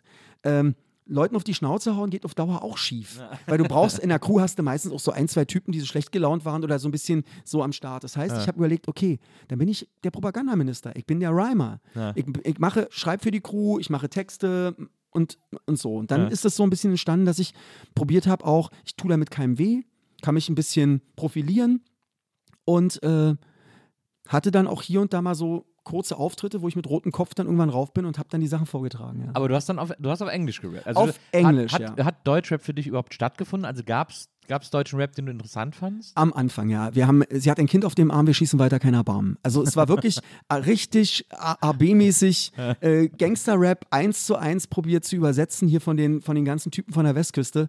Und äh, war einfach der Soundtrack so mit 14, 15. Dann saß ich da und habe dann probiert, irgendwas zu schreiben. Ja. Aber habe dann irgendwann gedacht, ich muss noch näher ran. Und habe dann gedacht, okay, ich probiere diesen Gier, diesen Slang, also irgendwie einzusaugen und habe dann Song Money Check. Ja. Also es im Endeffekt abziehen, Ja. die Abziehkultur. Habe ich dann probiert, darüber irgendwas zu machen. Aber es ist alles so halbgares Englisch. Ich weiß, damals hatten wir bei uns im All, das ist der, der Club bei uns in Köpenick, damals, es waren diese viereckigen Bauten. Zu DDR-Zeiten gab es eigentlich in fast jeder Ortschaft so einen Klotz. Ja. Da war unten eine Post drin, ein Blumenladen und oben hast du einen Jugendclub gehabt. Ja. Und äh, in dem Klotz hatte dann die Zombie Squad einen Auftritt aus Holland und die haben dann ihren Auftritt gemacht, äh, anderthalb Stunden Englisch gerappt und so. Und dann gab es zum Schluss die Möglichkeit, da kann man mal rauf. So Und Freestyle. Ja, und dann Ja. dachte ich, Freestyle natürlich, bei mir war alles vorbereitet, aber trotzdem knallroter Kopf rauf, diesen Song. Und da habe ich gemerkt, die Leute buhen nicht und so, die Hände gehen hoch. Und dann, irgendwas machst du richtig, irgendwas ist geil, ja, das möchtest du. Und dann äh, kam der zweite, dritte Text und dann irgendwann Band. Dann kam wirklich die Band, die mir auch die Musik offeriert hat, dann, wie es dann vielleicht auch professioneller laufen kann Ja. und nicht nur eben bei sich im Kämmerchen oder vor ein paar Homies oder mal im Jugendclub. Ja, ja das, ist, äh, das, ist, das ist interessant. Ähm, also, ähm, du hast ja, du hast ja, glaube ich, mit 15 getroffen oder so, äh, im, im, im Winterurlaub. F 95 war der Winterurlaub äh, in Tschechien. Ähm, Die kam Spindler- aber auch aus Spindlermühlen. Köpenick. Also ihr wart eigentlich alle aus der gleichen Stadt, habe ich aber in Tschechien getroffen. Äh, na, wir, wir haben uns der- bei der Abfahrt irgendwo getroffen, weiß nicht, Schönefeld oder so, da gab es zwei Busse. Ah, ja. Ein Bus mit dem Alter von uns, Leuten, und dann gab es einen Kinderbus. Und ich musste in den Kinderbus rein, hab schon, hab schon die Augen verdreht. Und hinten saßen aber so ein paar verfreakte Typen und vorne lief, weiß ich nicht, Biohazard oder irgendwas. Und ich dachte so, was ist denn hier los? Und den Kindern war es auch zu laut und der Busfahrer meinte, na, die Jungs wollen das jetzt hören und so. Vielleicht mochte der auch ein bisschen Metal, hat auch lange Haare oder was. Jedenfalls bin ich dann nach hinten und natürlich quatsch ich jetzt mit acht, neunjährigen, habe ich kein Draht, aber hinten bin ich dann irgendwie, war hinten noch Platz, habe ich mit denen mich unterhalten und irgendwie sind wir dann ins Gespräch gekommen und dann hat sich da sowas wie so Kumpelhaftigkeit zum Urlaub, sind wir zusammen Ski gefahren und so und irgendwann habe ich denen so Sachen vorgerappt im Flur mit Rekorder Ja. und die meinten, krass, wir suchen gerade auch einen Sänger und so und dann haben wir uns nach dem Urlaub erstmal nicht wieder gesehen und irgendwann treffe ich den Drummer, der nicht im Winterurlaub mit bei war, aber der von der Story gehört hat, den treffe Ja. ich irgendwann in Ransdorf und der meinte, ey, wir haben in fünf Tagen oder vier Tagen Köpenicker Sommer unseren Auftritt, willst du mitmachen? Sag krass, Das ist so ein Stadtfest in das ist ein Köpenick. Stadtfest in? Köpenick Ja. auch. Und dann, weiß ich nicht, und dann war ich so total aufgeregt und dachte, wie soll ich das machen? Na komm, heute Abend oder weiß ich nicht, am nächsten Tag bin ich dann in den Proberaum. Und da habe ich meine Songs mitgebracht, die ich habe. Ja. Aufgewachsen im Ghetto der Stadt natürlich. also nur so die Sachen. Dann noch Moneycheck und noch eine andere Nummer. Und dann haben wir die vorgetragen, ein paar Tage später. Meine Mutter war da, die ganzen Eltern waren eigentlich da. Ja. Und ich hatte eine riesige Sonnenbrille auf, nicht, weil ich cool wirken wollte, sondern weil ich darunter geschwitzt habe wie ein Elch. und hab's irgendwie überstanden und ähm, fand's irgendwie auch geil, weil es auf der anderen Seite auch unnatürlich ist vor so vielen Leuten. Es ist auch ungewohnt und bleibt es übrigens auch bis heute, ne? Ja. Dass es auch immer wieder so einen kurzen Moment gibt des Ein- und Ausatmens, wo man sagt, wow, jetzt geht's wieder auf die Bühne. Und das hatte ich damals und es hat auch viele Auftritte, es hat so 30, 40 Auftritte gebraucht, bis ich irgendwann mal in Biesdorf, da gibt es auch so eine Freiluft, äh, Freiluftbühne mit Heppner, der hat Wann kommt die Flut. Ja. Die hatte so Wassereinlassungen auf der Bühne und so weiter und wir waren die Vorband und ich weiß noch, wie ich da stand und habe mir gesagt, soll das jetzt, das wird jetzt, ist mein Leben so. Ich gehe jetzt sozusagen immer darauf und so und mach das. Und da habe ich gedacht, okay, ich mach's. Ja. Ich brauchte für mich diesen Punkt. Also nicht immer dieses äh, und Ja, ja. sondern dass, diese, dass dieser Knoten mal reißt und dass ich einfach sage, okay, ich mache es mir jetzt leichter, ich mache das jetzt Ja. und lass alles kommen, wie es passiert. das ist jetzt mein Schicksal. Das ist jetzt mein Schicksal, ich Ja. nehme es an. Weil ich glaube auch dieses, also auf der einen Seite könnte man sagen, nicht immer alles annehmen, aber ich glaube auch Sachen mal annehmen, Mhm. die einem das Leben gibt, führt auch zu einer Entspannung. Und ich glaube, ich wollte durch diesen Punkt mir eine Entspannung verschaffen Ja. und habe es dann auch bis heute durchgezogen und äh, liebe es natürlich. Aber äh, manchmal muss man auch erst rangeführt werden. Naja. Das war, das war die Band äh, Malletment. Melitments, genau. Und äh, das war so ein, also ihr habt ja dann auch sogar einen Plattenvertrag, sechs Jahre hast du äh, in dieser Band gespielt. Sechs Jahre habe ich in der Band gespielt, absolut. Die Söhne selber, also zwei davon, sind äh, von namhaften DDR-Musikern. Ja. Der eine war der Sohn von dem Bassisten äh, von Karat Mhm. und der andere von der Band Silly, der äh, auch Bassist. Ja. Und ähm, die kamen. Jackie. Jackie, Ja. genau. So. Jackie Resnicek, genau. Und der Basti ist immer noch bei mir Drama. Ich freue mich sehr, dass er dabei ist. Ganz toller äh, Typ. Und ich wurde, nachdem ich aus diesem Hip-Hop-Sektor sehr kam, Ja. klar natürlich Techno-Partys, alles drum und dran, aber doch sehr, sehr auf diesem Hip-Hop-Film äh, stand, wurde ich mit anderer Musik konfrontiert. Plötzlich war es Toto, Police, Pearl Jam, Ja. Alice in Chains. Äh, so eine Sachen und Ja. dann war oder auch Suicidal Tendencies auch noch äh, äh, andere Oh, sehr geil. andere Acts noch und dann war es so, dass ich so wow oder Primus Ja. und dann war bei mir so ich musste das auch erstmal, diese ganze neue Welt, die auf mich einschlägt, also die direkt von Musikersöhnen auch, die natürlich noch intensiver verfolgt wird. Ich bin ja, habe ich ja eher so Arbeiterkind und dann so immer parallel. Und das war eine prägende Zeit für mich.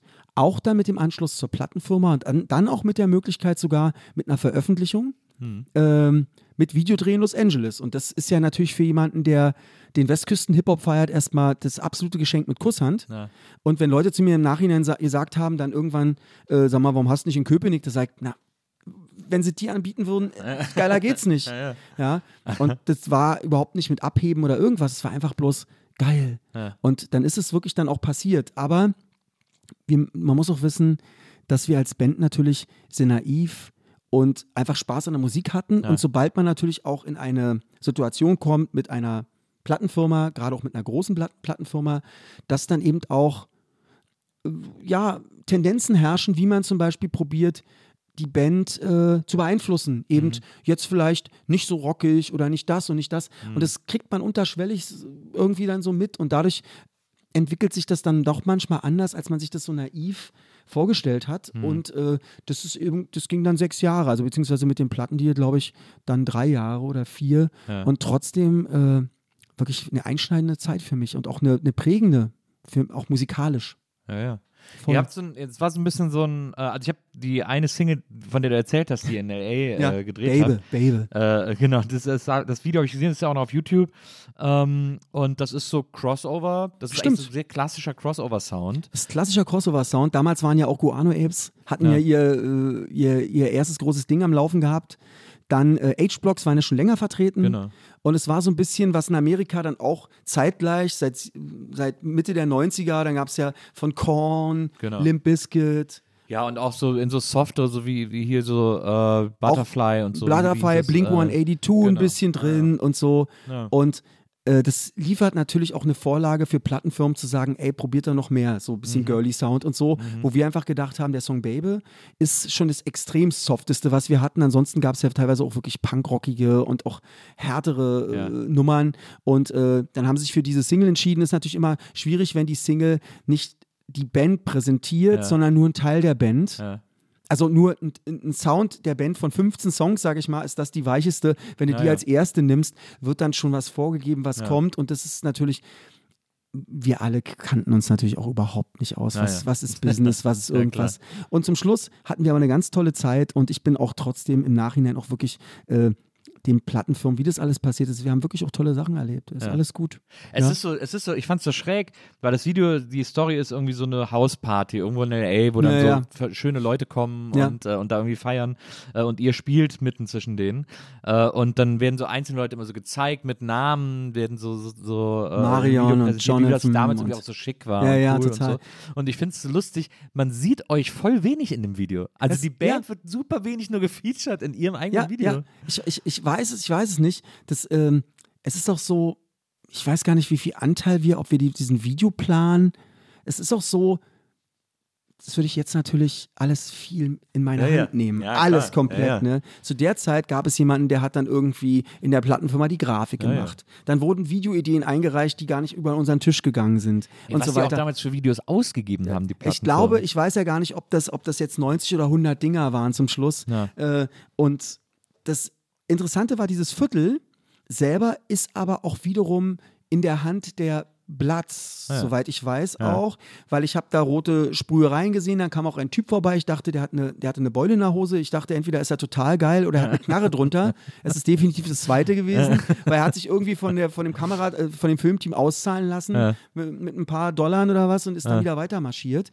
Und äh, dann war, konnten wir da in Ruhe drehen. Mein Onkel, Siggi, ist in Amerika und hat mich da abgeholt zum Pizzaessen, hat gesagt, was machst du denn hier? Ist ja total absurd. Hier würde ich nie sonst reinfahren. Ja.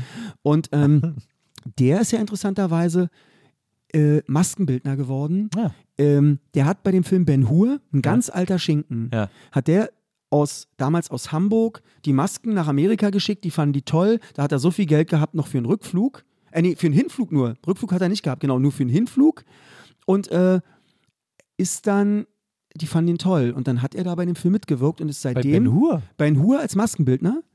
Äh, Also der, der ist ja aus den, aus den 50ern oder der was? ist, genau, ist seit den Das ist ja 50 krass. Jahren hat er da Masken äh, hingeschickt Das ja und das Verrückte ist, er ist dann da geblieben, hat seine eigene Firma gegründet Ja. und hat dann eine richtige Erfolgsgeschichte. Das Ich habe damals als Kind äh, ab und zu Postkarten bekommen, äh, äh, beziehungsweise Briefe mit Karten drin, Ja. wo Michael Jackson Grüße und so weiter. Ach was. Und äh, der hatte doch nach, nach dem schweren Pepsi-Unfall, Ja, hatte der doch hier die, die Haare, Haare verbrannt. Da hat er die Haare irgendwie gemacht. Also es ist echt, es war für mich natürlich als Kind total absurd. Und wenn Und der mal nach, aber ist der väterlicherseits oder mütterlicherseits? der ist väterlicherseits. Und mein Vater war der Älteste und er ist der Zweitälteste. Dass die alle so in so Filmeffekten sozusagen Voll. gelandet sind. Der, der ist irgendwie dann in, dem- in der Filmbranche gelandet und hat dann natürlich allen, als er dann, die Hauptfamilie wohnte dann in Gera, die sind irgendwie aus Schlesien mal irgendwann geflohen und wohnten dann alle in Gera und da hat er denen dann alle die Haare noch geschnitten vor Ort und dann standen die alle Schlange, um sich 50 Dollar abzuholen. Das weiß ich noch. Und ihm war das manchmal ein bisschen viel, dann kam er ins Kinderzimmer und hat mit mir ein bisschen gespielt.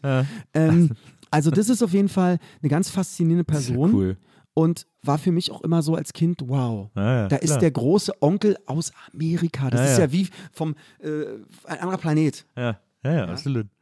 Und diese Single, wie gesagt, also ist ja ein super seltsamer Plattenfirmen-Move zu sagen, ja, lass mal, zeig mal die Band nicht so viel, lass mal da irgendwie diese Völlig. anderen schönen Leute zeigen oder äh, völlig, also wenn man sie heute sieht, denkt man, was erzählt das denn überhaupt? Das ist echt so, Es gab damals auch so einen Berater, der kam dann, äh, hat sich uns angeguckt und meinte dann zu uns so, äh, irgendwas ist something is wrong with you. You need, you need to fight. You need to fight on stage. You have to fight on stage. Äh, you, äh, irgendwas, dirt in the face. You, you must look crazy. Und, und der, im Endeffekt wollte er, der hat sich einen Geldkoffer bei gehabt und fährt dann die nächsten vier Bands beraten, bevor er dann wieder nach New York fliegt.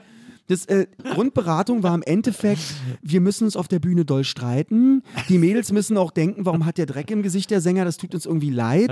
Gleichzeitig finden sie es aber auch anziehend und dann muss es eine Schubserei geben auf der Bühne. Geiler und, Job. Und das, das war so seine Vision. Dann lässt er so vier Typen äh, im Alter von zwischen 18 und 21 da stehen. Wir sind ja gerade brühwarm aus der Schule. Wir Ja, wissen absolut. nicht, was, wie was läuft. Und Ja. dann hast du so einen Typen, der dann aber so ein Erfolgsgarant, der da hingeschickt wird und dann bist du schon am Grübeln. Und dann Ja. bist du schon krass und wie soll das jetzt sein? Und das ist nicht so, heutzutage würde ich äh, sofort weitergehen und gar Ja, nicht ja. hinhören, aber damals war das eben äh, wie der Heilige Gral. Ja, klar. Die große Ansage. Ja, ne? ja. Und das, so eine Leute hast du dann ab und zu um dich rum. Als Ideengeber und das ist natürlich nicht unbedingt immer förderlich. Das ist ja, ihr seid ja dann wirklich crazy, also äh, zwischen 18, also so um die 20 rum, äh, in diese Maschinerie geraten. Das ist Mhm. ja, äh, und, und wirklich auch, ja, äh, Drehen LA und so, da denkt man ja, oh, jetzt geht's richtig los, jetzt haben wir es irgendwie, jetzt haben wir es gepackt, Das, sozusagen. das ist so ein bisschen auch das Problem, weil man kriegt so visionär den Gedanken, ähm, es könnte doch, äh, die erste Zeit sind bloß drei Sterne Hotels, später wird's, also man, man kriegt Ja, ja. so Geschichten, wo man dann erstmal so denkt, wow, irgendwie, ich glaube, man wird in so eine Traumblase reingezogen. Ja. Und deswegen glaube ich, kann ich viele Künstler, die 18, 19, 20 sind, heutzutage auch noch verstehen, die irgendwo reinkommen in, irgendeine, in irgendein System Ja. Und äh, irgendwie da mitmachen oder nicht richtig durchsehen. Mhm. Und bei uns war es aber in dem Moment ganz gut, dass wir irgendwie doch eine innere Erkenntnis hatten, beziehungsweise dann auch nicht diese Hits liefern konnten, weil wir auch selber nicht wussten, was ist ein Hit. Ja. Wir haben einfach Musik gemacht irgendwie im Proberaum nach, nach drei, vier Bier und das war es dann. Ja. Und aus dem Bauch heraus. Und dieses, dieses Hitstreben oder dieses Gucken nach dem Hit oder nach dem neuesten Moment, was ist gerade in, was läuft gerade nicht, das ist so toll für mich als Lebenserfahrung, sich eben nicht nur am Trend zu orientieren. Ja. Das hat, das hat auch viel für die Person, die ich jetzt bin, ausgemacht, maßgeblich. Durch die ganzen Erfahrungen, ich hatte danach auch weitere Erfahrungen mit Plattenfirmen, irgendwann auch festzustellen, die machen ihren Job, aber die machen nicht meinen Job. Ja, ja. Also die machen nichts, also es ist okay, das Mhm. ist eine Maschinerie, die funktioniert auch nach gewissen Dingen. Du kannst auch an der Börse arbeiten und irgendwie das Gefühl haben, du tust das Beste für die Menschen, ja. Aber ähm, keine Ahnung, guckst eigentlich immer nur nach der Kurve nach oben Naja, naja. und wunderst dich, dass die Leute ihre Häuser verlieren. Das ist immer so die, der Punkt, wo ist die Person situiert und wie gerät sie da rein? Und äh, oftmals hat man dieses Vorwissen ja nicht. Man kommt ja von irgendwo her, wird da reingeworfen und glaubt erstmal alles naiv. Ja. Deswegen war das für mich eine prägende Zeit, aber trotzdem auch eine wunderschöne Zeit, weil wir hatten fantastische Auftritte. Auch mit der Band. Ich finde ja auch im Nachhinein total schön, wir sind trotzdem weiter eng befreundet Hm. und rufen sich jeden Tag an. Aber zum Beispiel der Basti ist bei mir fest als Trommler auch mit dabei Ja. und ähm, hat mich auch damals, also ein Trommelprojekt, was er hatte, immer mitgenommen als Rapper und so. Und ähm, ja, das existiert weiter. ja. So eine Köpenicker Ehrlichkeit. Ehrlichkeit Ja. auf jeden Fall. Ja. Das ist, glaube ich, das ist ja interessant, weil das ist ja. Ich schnapp Äh, immer so ein Stück ja, Erdbeer. und ich, ich, ich äh, schnappe ja auch schon die ganze ich Zeit. sehe, ich sehe auch, weißt du, was das Schöne ist? Es scheint auch Pudding, ein bisschen Pudding. Sieht so aus, ne? Drunter, ja. Oh Mann, ey. Toll, das mit Pudding. Das ist doch, ja, das ist ja hier. Hast du den nicht da hinten bei dem Bäcker beim Studio da um die, äh, bei. Ja, weil es gibt hier so einen Bäcker in Pankow, das ist, da sagen alles der beste Bäcker, einer der besten Bäcker in ganz Berlin. Oh, wow. Da hat, äh, da hat Wenzel diesen Kuchen geholt. Wirklich hammermäßig. Na, ähm, das, ich finde das interessant, weil das, äh, weil das, ähm, ich kann das so, ich kann das so ein bisschen nachvollziehen, weil das ja bei mir ähnlich war. Ich habe ja auch Mhm. mit 17 war ich plötzlich Fernsehstar sozusagen äh, und dann äh, und von da aus dann irgendwie sein Leben ordnen und und äh, natürlich auch erstmal diese ganzen, diese ganzen Benefits kriegen und diese ganzen Verführungen erleben und so. Immer auf die Schulter geklopft bekommen. Genau. Und, dann irgendwann merken, dass das nicht immer so weitergeht und so und dass das nicht Voll. so selbstverständlich ist und dass die Leute erwarten, also wenn du da nicht sozusagen direkt anschließt, erfolgsmäßig, dann hört das immer weiter auf. Dann wird das immer weniger so, dass die Leute dich, dich loben für irgendwas oder so. Voll. Ich, ich finde auch, da ist im Endeffekt auch Glück im Unglück, weil stell mal vor, du hast einen Welthit gelandet. Ja. Das ist das Beschissenste, was dir passieren kann. Ja, Also, also ich, ich, ich sage mal, nichts gegen einen Welthit, aber in so einer Maschinerie, ja, ja, klar. in ja, ja, dem. Alter, Ja, ja. gehst du zugrunde. Ich Das kann ich dann keinem empfehlen. Auch wenn natürlich im ersten, wahrscheinlich ist es auch ein, ein komischer Deal, wo du eben nicht so viel siehst, aber im Endeffekt, das ist eben die Problematik auch eines, eines großen Hits, dass dann eben gerade in so einem System nachlegen, nächste Nummer, die wird daran gemessen, dann kommt die nächste, dann kommt die nächste Ja, ja. und irgendwann kannst du nicht mehr liefern und äh, dann bist du weg vom Film und du musst dich aber trotzdem im normalen Leben wieder zurechtfinden. Ja. Du gehst ganz normal äh, in, in, in, die Kau in den Supermarkt, Ja. du gehst ganz normal, siehst die Nachbarn und bist im Alltag Hm. ganz, das ist das Leben. Und das andere ist irgendwie so eine, so eine ähm, Schaumstoffwolke. Na, Und da irgendwie so einen Spagat zu finden, deswegen finde ich es im Nachhinein sogar ganz charmant, dass wir da eigentlich ganz gut mit, mit, mit einer kleinen Blessur da irgendwie raus sind. Klar ist es in dem, im Moment für die Band natürlich schade. Jeder hat sich dann anderen Projekten gewidmet, weil natürlich auch dann irgendwie, wenn der Druck zu doll wird, ich dachte, das, das schaffen wir so, aber es ist wirklich Herkul, äh, Atlas mit der Kugel, es ist dann einfach zu doll und dann ist jeder so seine eigenen Wege gegangen. Ich hatte dann eine andere Band, wo ich mich als Sänger noch mehr eingebracht habe Ja. und ähm, der Basti hat dann eine Trommelperformance angefangen. So, ich sag mal, damals gab es Safri-Duo und so, so ein bisschen, weil er auch gerne sich mal als Trommler ein bisschen ausleben wollte. Ja.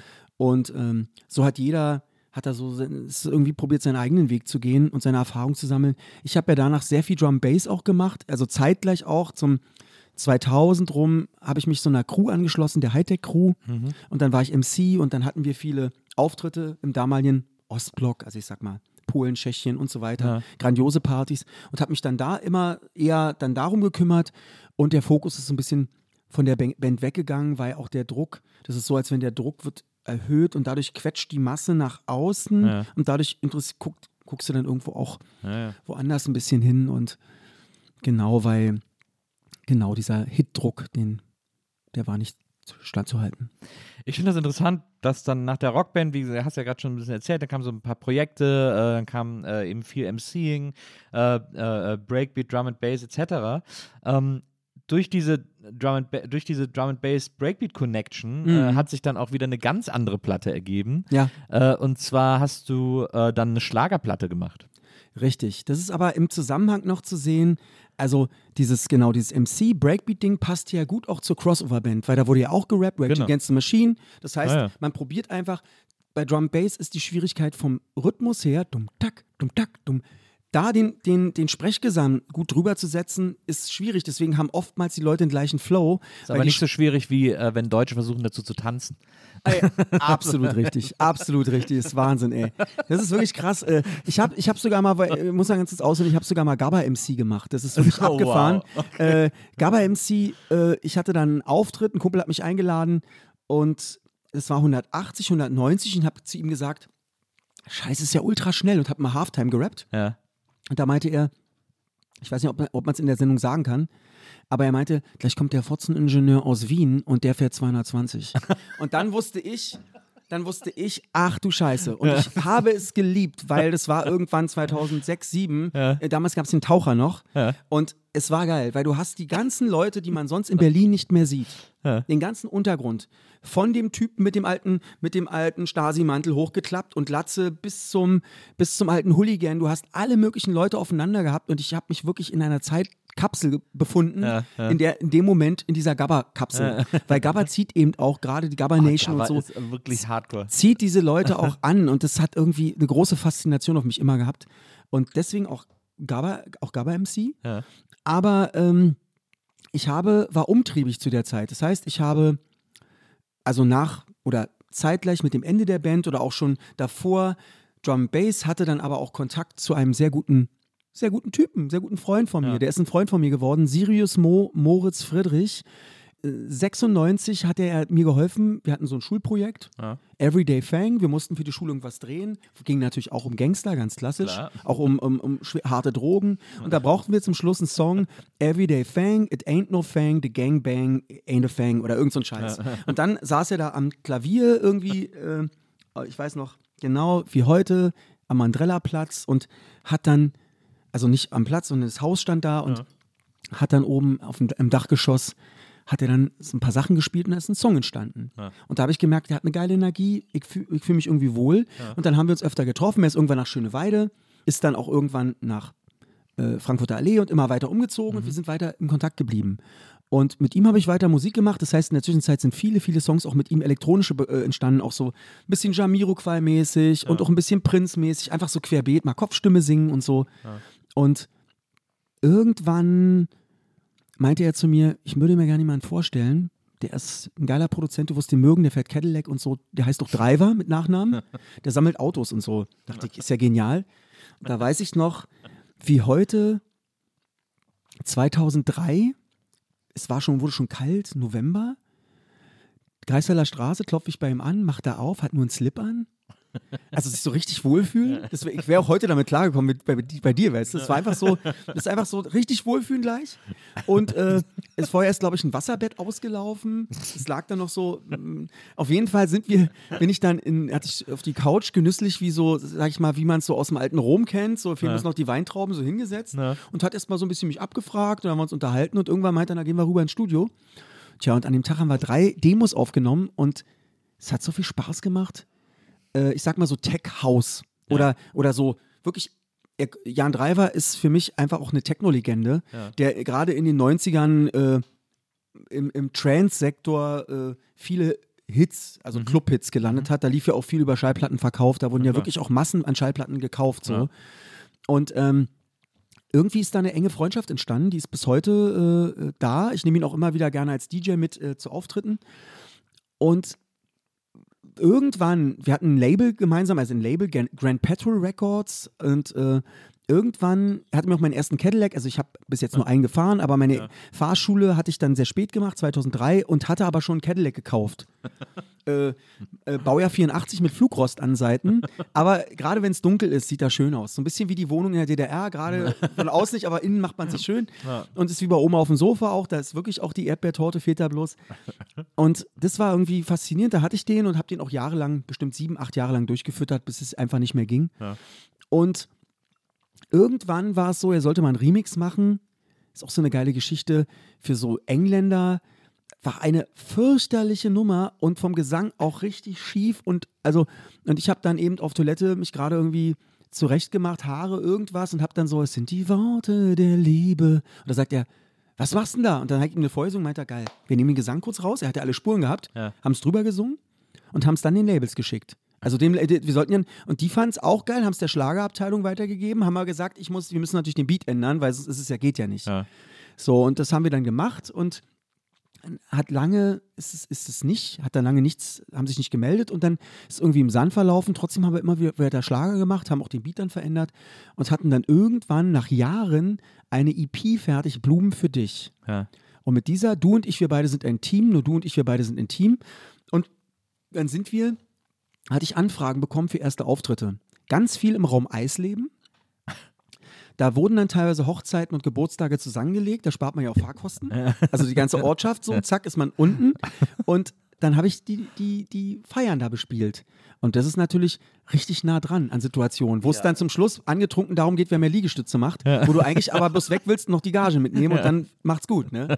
Und das, das, es- es hat was Faszinierendes. Aber wie, aber das, aber ich, also du hast es mir jetzt zwar gerade erzählt und ich Mhm. sitze hier und höre dir zu, aber trotzdem ist diese, dieser Übergang von äh, ich mache Breakbeat, ich, ich MC auf Gabba-Partys, ich singe mal irgendwie äh, auf ein, auf ein Elektrostück oder so. Und plötzlich hast du eine Schlagerplatte veröffentlicht. Ja, ja, ja. Das ist so ein, so ein weird fließender Übergang irgendwie. Aber wenn man genau drüber nachdenkt, also für mich passt das alles super, weil der Schlager, ein Bett, äh, nicht ein Bett im Kornfeld, sondern ein Bett im Schlauchboot Ja. oder auch Holger Biege, Schlageresk auf jeden Fall, Ja, ja.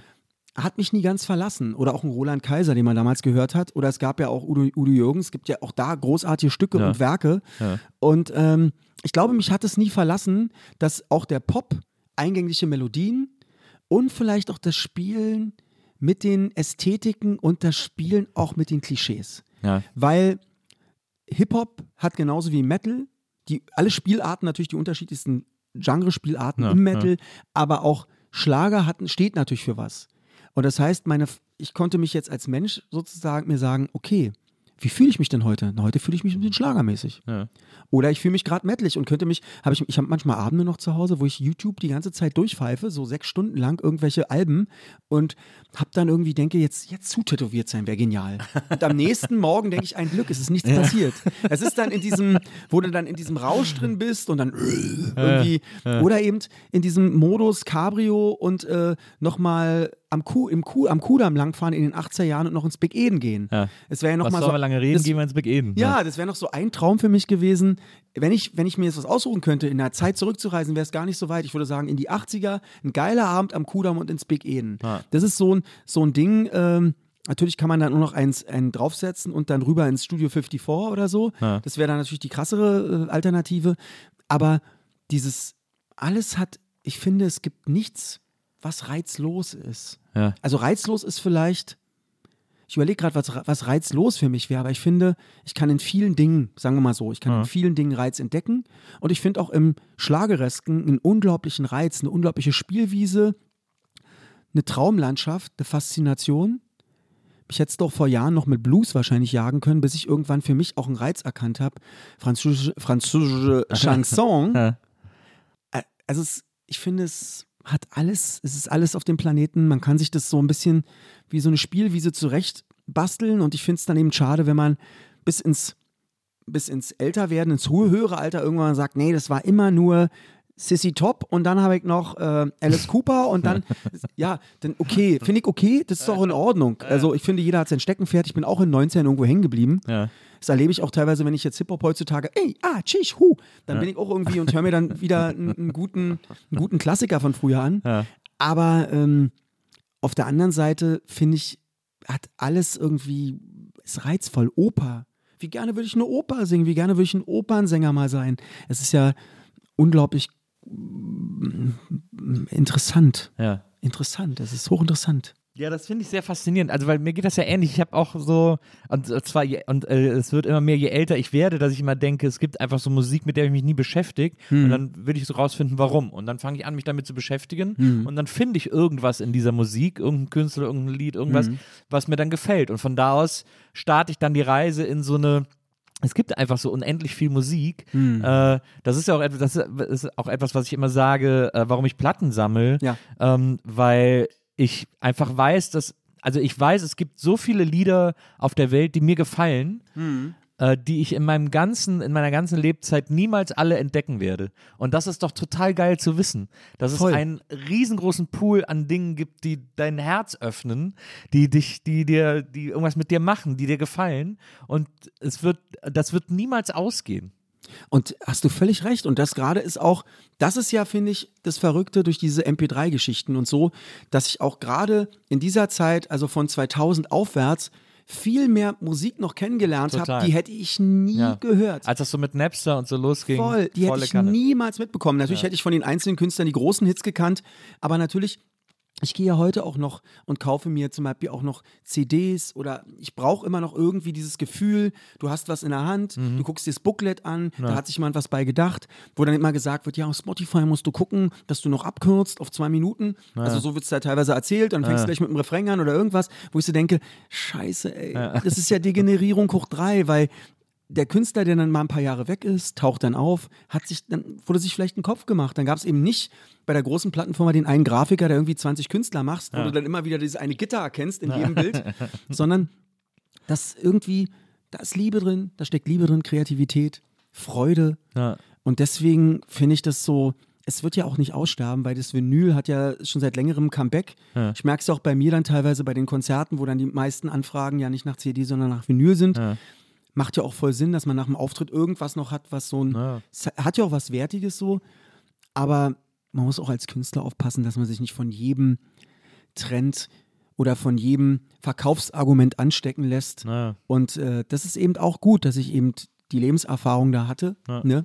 dass Ja. ich auch weiß, jetzt, was will ich, wo will ich hin und dass ich einfach Herzensmucke machen möchte und nichts anderes und lieber kleine, geile Brötchen backen als irgendwie so ein Schrott und auch nicht in den vierten Stock muss, sondern Ja. erstmal in den ersten überhaupt. Ja. So, also dieses, das ist schon ganz gut, das fühlt sich entschlackend an. Ja. Das nimmt mir ein bisschen Druck. das, diese Schlagersache, die du dann gemacht hast, äh, das war ja diese eine EP vor allem. Äh, ich habe dann äh, auf YouTube einen Auftritt äh, gesehen, da bist du bei Tony Mahoney, der hatte damals noch so eine, so eine Lesebühne, so eine Art Show irgendwie äh, in so einem Club. Äh, dann bist du bei ihm irgendwie aufgetreten.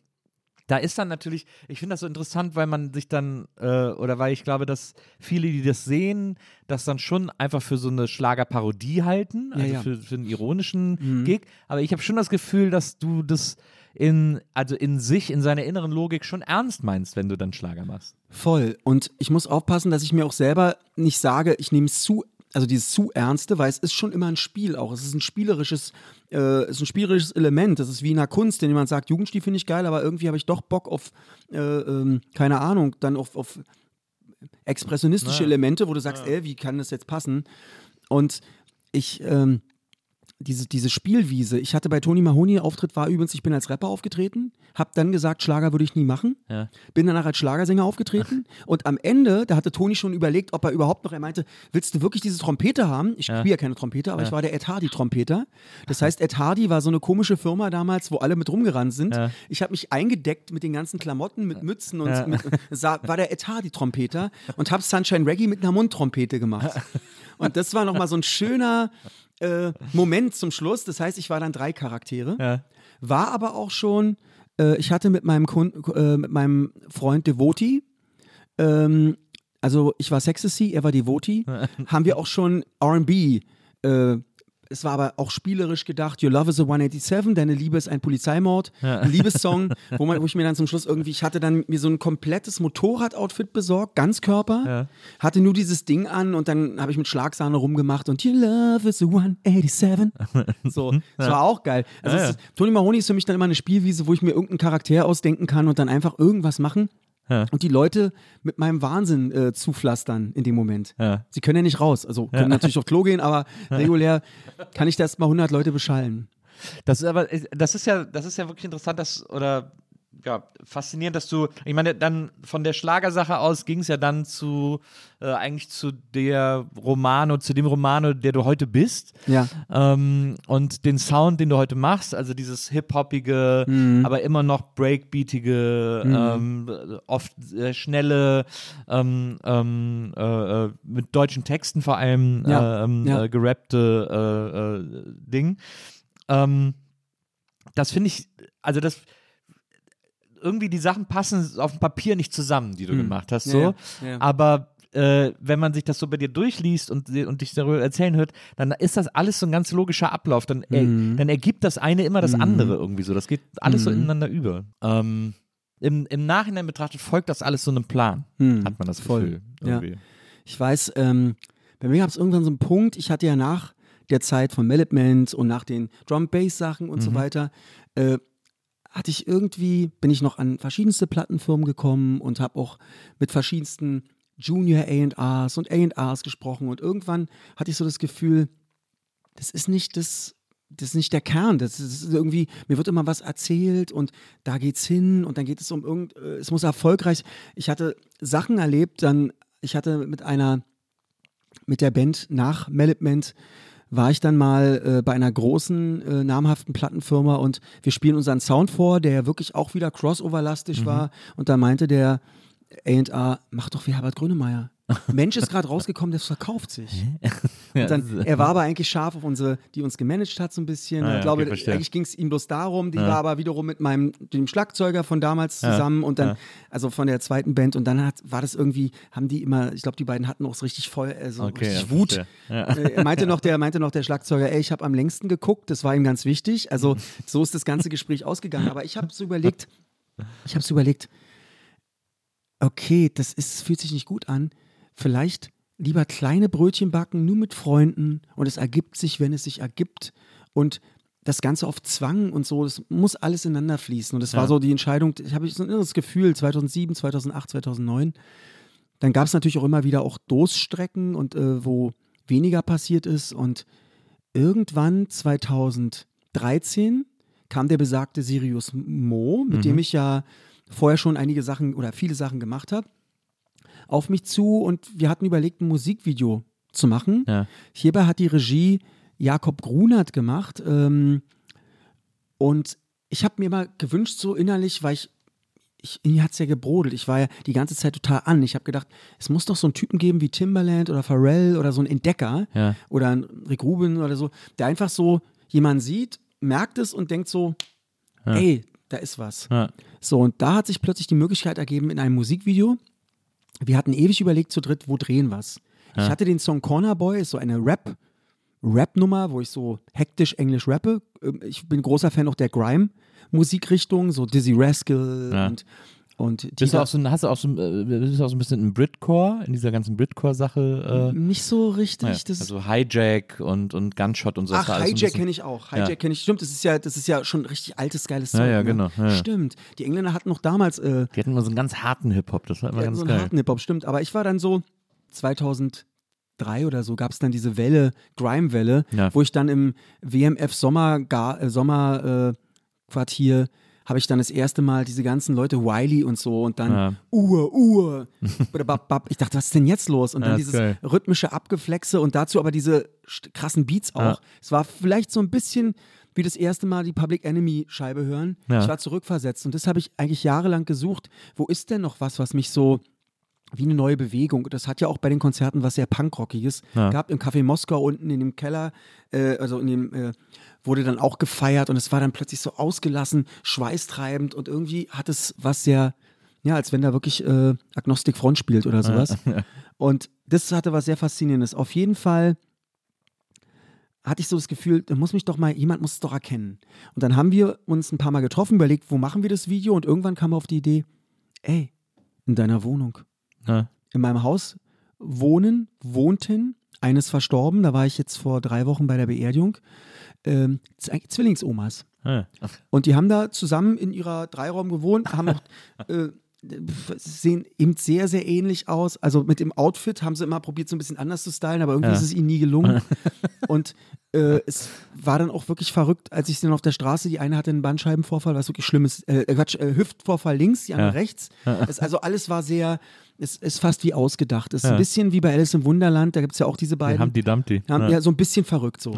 Und ich habe gefragt, ob sie Lust haben mitzumachen. Sie haben auch Lust gehabt. Vorne gab es am Bahnhof Magittas Imbiss. Ja. Den, den gibt Magitta ist auch verstorben. Den Imbiss gibt es nicht mehr. Die wollten dann auch die Anwohner, die neu dazu, wie es so meistens ist, denen waren die zu laut, die dazugezogenen Ja. wollten, dass der wegkommt.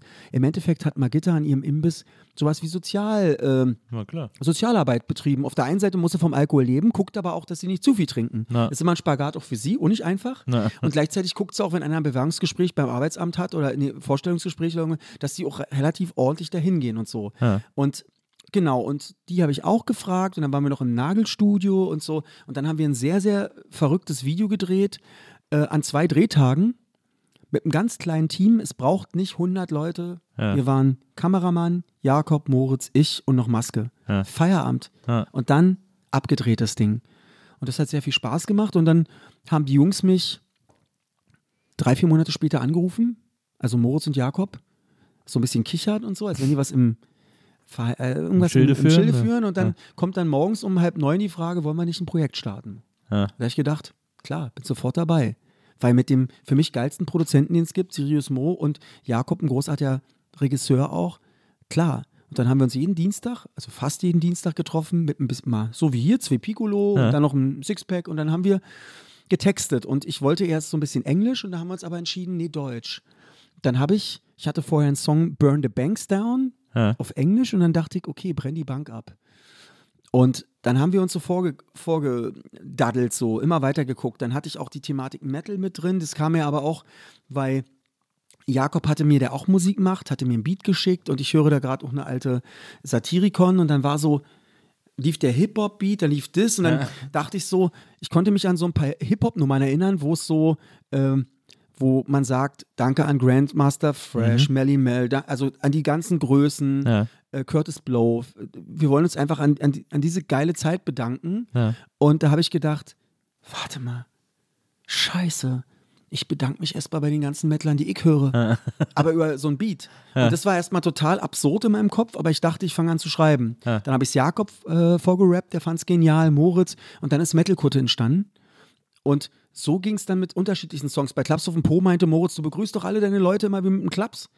Wir machen mal einen Song. Der sagt, du hast völlig recht, ganz locker. Ja. Und so ist dann, ja, ist, ist, ist dann in den anderthalb Jahren ungefähr dann ein Album gereift. Die, zum Schluss kamen noch ein paar Songs dazu, aber im Großen und Ganzen hatten wir schon eine kleine EP, sind dann ein bisschen rumgelaufen und hatten damals das große Glück, dass Virgin, Virgin Records, Ja. ist, äh, ich fand ja Virgin immer auch geil. Ja. Äh, sind ja großartige Acts drauf gewesen. Ich glaub, Lenny Kravitz hatte sogar, glaube ich, Ja, auch mal. Dann hast Ja. du Daft Punk, wenn ich mich irre. Sex Pistols am Sex Anfang. Pistols. Also ja. Mhm. Virgin war für mich, da ging es erstmal ums Logo. Klar, wenn der Deal gut ist, noch besser.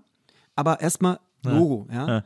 Und da hatten wir damals, ähm, hatte Jakob die Sachen mal vorgespielt und die wollten uns dann mal sprechen und so. Und erst hieß es nur EP und plötzlich haben die gesagt, nee, Album. Und dann haben wir uns mit denen zusammengesetzt und dann haben wir auch gemeinsam entschieden, was die erste Single wird und so weiter, damit eben sowas wie damals Ja. bei Melitment eben nicht mehr vorkommt. Und vor allen Dingen auch, wichtig ist auch als Künstler, dass man ja auch viel Kontrolle über sein Produkt haben kann. Ja. Aber es ist, ist in, in jungen Jahren war es mir vielleicht gar nicht so bewusst. Es ist auch seltener geworden. Also ich meine, ähm, früher gab es ja immer Bandübernahmeverträge, wo quasi die Plattenfirma einfach nur veröffentlicht. Äh, und, und der Künstler dafür zwar mehr finanzielles Risiko trägt, aber eben auch die komplette äh, Idee behält. Genau, Äh, genau. die Kontrolle über die Idee. recht, ja. Und heute gibt es ja seit dem Streaming gibt es ja ganz viel diese 360-Grad-Verträge, wo äh, Künstler sich sogar verpflichten, die Plattenfirma am Merch zu beteiligen, wo man ja so denkt, also das ist ja wirklich nur noch Abzocke, das ist ja so ganz bitter irgendwie. Ja, das ist, ähm, hast du völlig recht. Und das war für mich, war, wir haben eine total geile Energie gehabt. Wir haben uns entschieden, gemeinsam erste Single Metal Kutte. Ja. Und da war wirklich nicht, also wo man normalerweise denkt, Ja, andere würden Single-Deal machen und machen einmal Klaps auf den Po. Ja. Und das war's dann. Und dann existierst du nicht mehr und bist immer der lustige Spaßrapper, wo alle sagen, ach, da ist er wieder. Aber die Facetten aufzuzeigen als Mensch und, äh, ist einfach wichtig, gerade wenn man sich so das erste Lebenszeichen Ja. und natürlich bin ich auch ein lustiger und spaßiger Typ und Klaps auf den Po gehört zum Programm, aber es ist ja nicht die Essenz von allem. Und dadurch fand ich das mit der Metal-Kutte so geil. ja, absolut. Brenn die Bank ab, wichtige Ansage, wichtiger Moment. Und dann natürlich ein versöhnlicher Klaps. Na. Weil ich ja nicht irgendwie gegen Menschen äh, äh, vorgehen möchte, sondern mit der Musik die Menschen ein, aber trotzdem hier und da auch mal was aufzeigen, Ja. ohne jetzt zu sagen, die sind die Bösen oder die sind die Bösen, weil Ja. das finde ich auch immer sehr, sehr verwerflich, weil wie böse bin ich denn teilweise? Auch schwierig, dieses nur mit dem Finger zeigen. Deswegen eher auf eine Augenzwinkern und äh, trotzdem die Leute vielleicht über einen, einen guten Beat, vielleicht auch einen Partybeat, eine Message mitgeben. Ja. ja, das war, ich weiß noch, als Metalkutte rauskam, äh, da war ich so geflasht, das habe ich irgendwie, glaube ich, drei Tage hintereinander gehört, äh, weil ich, äh, weil da, also das war ja, du warst ja wie ein Alien, man, äh, man kannte dich auch nicht und plötzlich war da dieser Typ in diesem Video, der so äh, einzigartig aussieht und diesen einzigartigen Style hat und eben ein, ein Lied rappt über Metal-Bands und ganz offensichtlich auch äh, sich im Metal auskennt, weil du ja auch Bands erwähnst, die man nicht so nebenbei kennen kann, so D.I.Side oder so. Das ist, da muss man sich schon im Metal auskennen. Ja, ja. Äh, und die da und da irgendwie Shoutouts an diese ganzen Bands, an diese ganzen Acts äh, äh, rufst. Also deswegen war man plötzlich unsicher, aber okay, aber er muss ja auskennen, weil sonst könnte er nicht drüber rappen, aber wieso rappt er? Also wenn er Metal-Fan ist. Und das war irgendwie, das hatte ein unfassbares Faszinosum. Das fand ich so geil, als das rauskam. Äh, äh, da ist, ist es, glaube ich, wirklich sofort auch um ganz viele Leute geschehen, die dann, äh, die dann gesagt haben, so, wow, was für ein aufregender Act. So. Ja, ja, ja. Auf der anderen Seite gibt's natürlich die, die gab es natürlich auch die Zweifler und Leute, die gesagt haben, da ist eine Marketingagentur, die hat alles für ihn bereits geschrieben und er muss es nur vortragen. Naja. Und ähm, das hast du ja am Anfang automatisch. Du, ich habe ja auch die ersten Nachrichten waren natürlich klar, das erste, was den Leuten einfällt, ist das Äußere, Putin, Pippi Langstrumpf. Irgendwann war dann auch auf Duisburg Straßen wirst du erschossen. So eine Sachen. Es gab auch Leute, die konnten dann schlecht schlafen, hatten aber selber wahrscheinlich hochgradig Probleme. Das Ding ist, es war da alles mit bei und es braucht auch eine Zeit, bis sich eine Sache etabliert und dann auch widerlegt. Das heißt, dass sich die Menschen dann alle ein bisschen beruhigen und sagen, aha, alles klar und dann ist auch okay. Dieses, Fas dieses Faszinationsmomentum hat man am Anfang. Es gibt Bands zum Beispiel, die es permanent probieren. Die Antwort zum Beispiel, die probieren ja auch weiterhin, das so aufrechtzuerhalten Ja. und dadurch auch diesen Kontakt zum Publikum etwas abzuschwächen oder fast gar nicht äh, zu haben, Ja.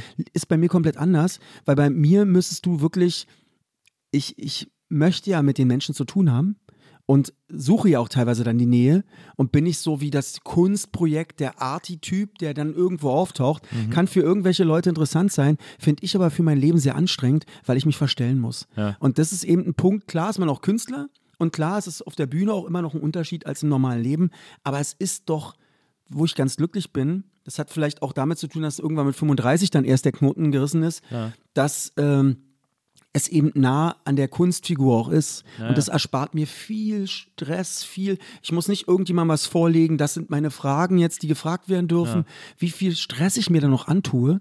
Das Einzige, was wir natürlich gemacht haben am Anfang, alle Interviews abgesagt, finde ich bis jetzt auch immer mm, eine interessante Sache, kann man immer mal machen, dass man mal sagt, jetzt reicht's. Ja. Und äh, das Einzige war Metal Hammer. Und da habe ich ja so ein schriftliches Interview gegeben. Ja. Und es war für mich ja auch ein totaler Ritterschlag, weil als ich den Song geschrieben habe, war natürlich klar im Hinterkopf, wenn der Metal Hammer jetzt anfragt, das wäre ja wie, keine Ahnung, das ist ja wirklich wie der, wie der, wie der, wie im Film der Grammy oder was. Und so, so war es ja dann im, im Endeffekt auch. Und es hat mich total gefreut. Und dann hatten wir, glaube ich, so drei, vier, fünf Monate nichts gemacht. Und das war auch sehr gut. Weil dadurch wird natürlich die Frage ähm, erhöht so, die Leute sind interessiert, aber man äh, teilt erstmal nichts mit. Und das war gut. Ähm, aber um, äh, um äh, mal dieses, äh, dieses Spannungsfeld von äh, Kunst, die auf Realität äh, trifft, äh, äh, gerade bei den Sachen, die du machst, äh, nochmal äh, ähm, äh, zu besprechen oder da auf einen konkreten Fall zu kommen.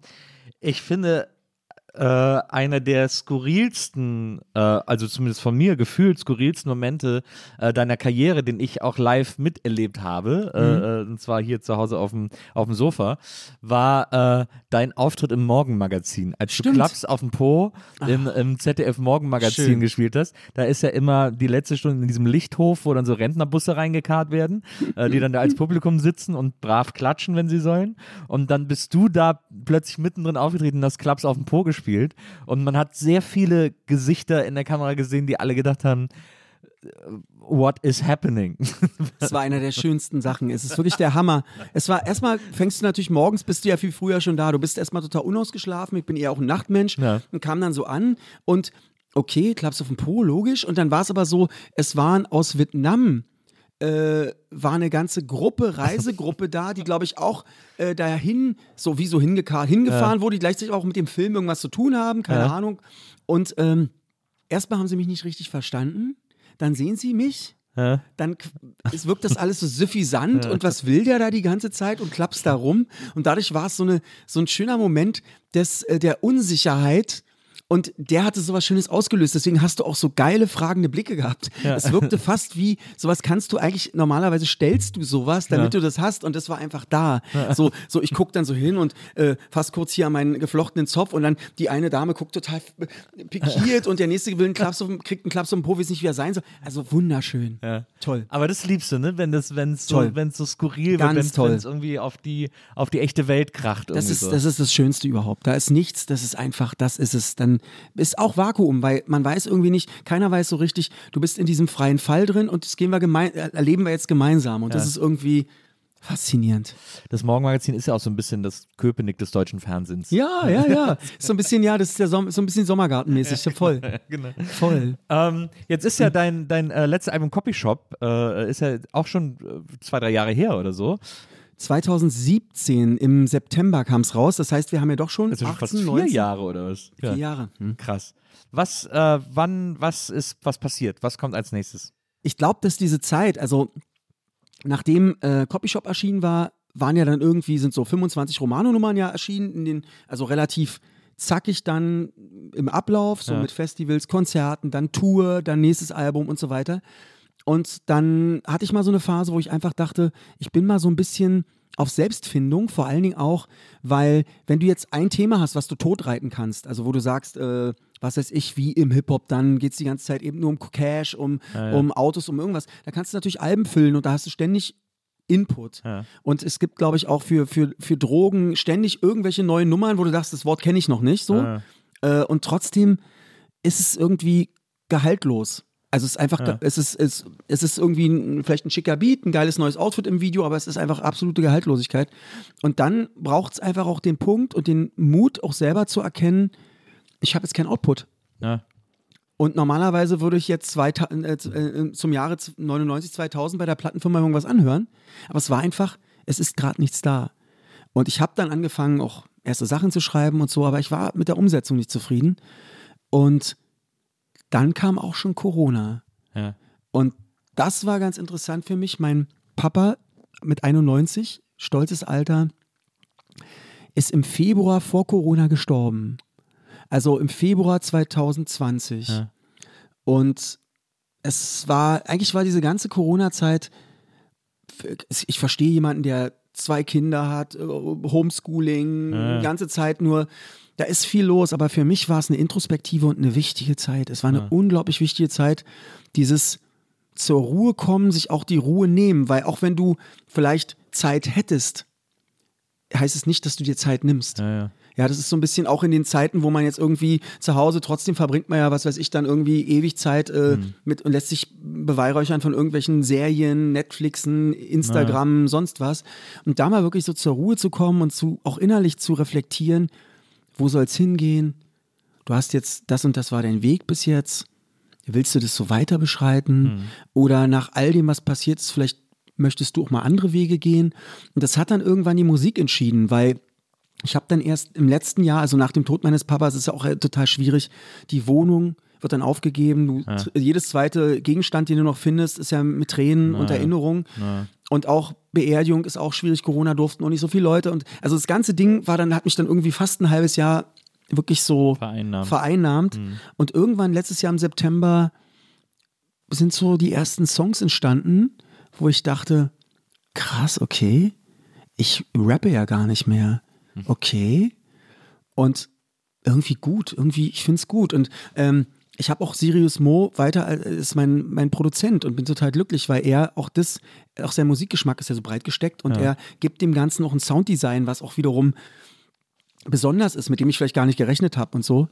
Und es war dann eine hochproduktive Zeit und es ist bis jetzt eine hochproduktive Zeit und ich weiß gar nicht, es würde wahrscheinlich für zwei Alben reichen. Und ähm, wir haben jetzt, wir müssen es jetzt einfach noch fertig, also fertig machen heißt, die Songs stehen, jetzt muss einfach noch mal in den, in den Mix gegangen werden oder vielleicht hat man noch zwei, drei Instrumente, die man noch haben will oder sowas.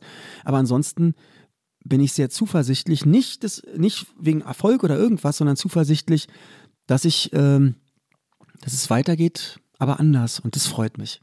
Ich bin wahnsinnig gespannt auf die nächste Romano-Inkarnation. Ja. Äh, ich, äh, nachdem die ja alle schon so, so gut geklappt haben, wird das sicherlich auch wieder äh, äh, sehr aufregend. Ähm, bis hierhin erstmal vielen Dank, dass du heute bei mir warst. Sehr, und, sehr gerne. Und mir das alles irgendwie so äh, nochmal erzählt hast. Ich fand es ganz aufregend. Äh, ich hoffe, dass wir uns ganz bald wiedersehen und Gerne. du dann Ja, äh, ja. Äh, neue Dinge zu berichten hast. Vielen, vielen Dank, dass du heute hier gewesen bist. Sehr gerne. Jetzt können wir uns einen Sekt rein gleich, wa? Jetzt knallen wir uns einen Sekt rein. Danke an Wenzel, äh, dass er heute produziert hat. Und äh, liebe ZuhörerInnen, danke, dass ihr dabei gewesen seid. Die ich sag Nils bis zum nächsten Mal hier bei der Nils Buckelberg Von und mit Bis dann, macht's Nils gut. Buckelberg. Eine Produktion von Pool Artists. Team Wenzel Burmeier, Lisa Hertwig, Maria Lorenz Buckelberg, Frieda Morische und natürlich Nils Buckelberg. Die Nils Buckelberg Erfahrung.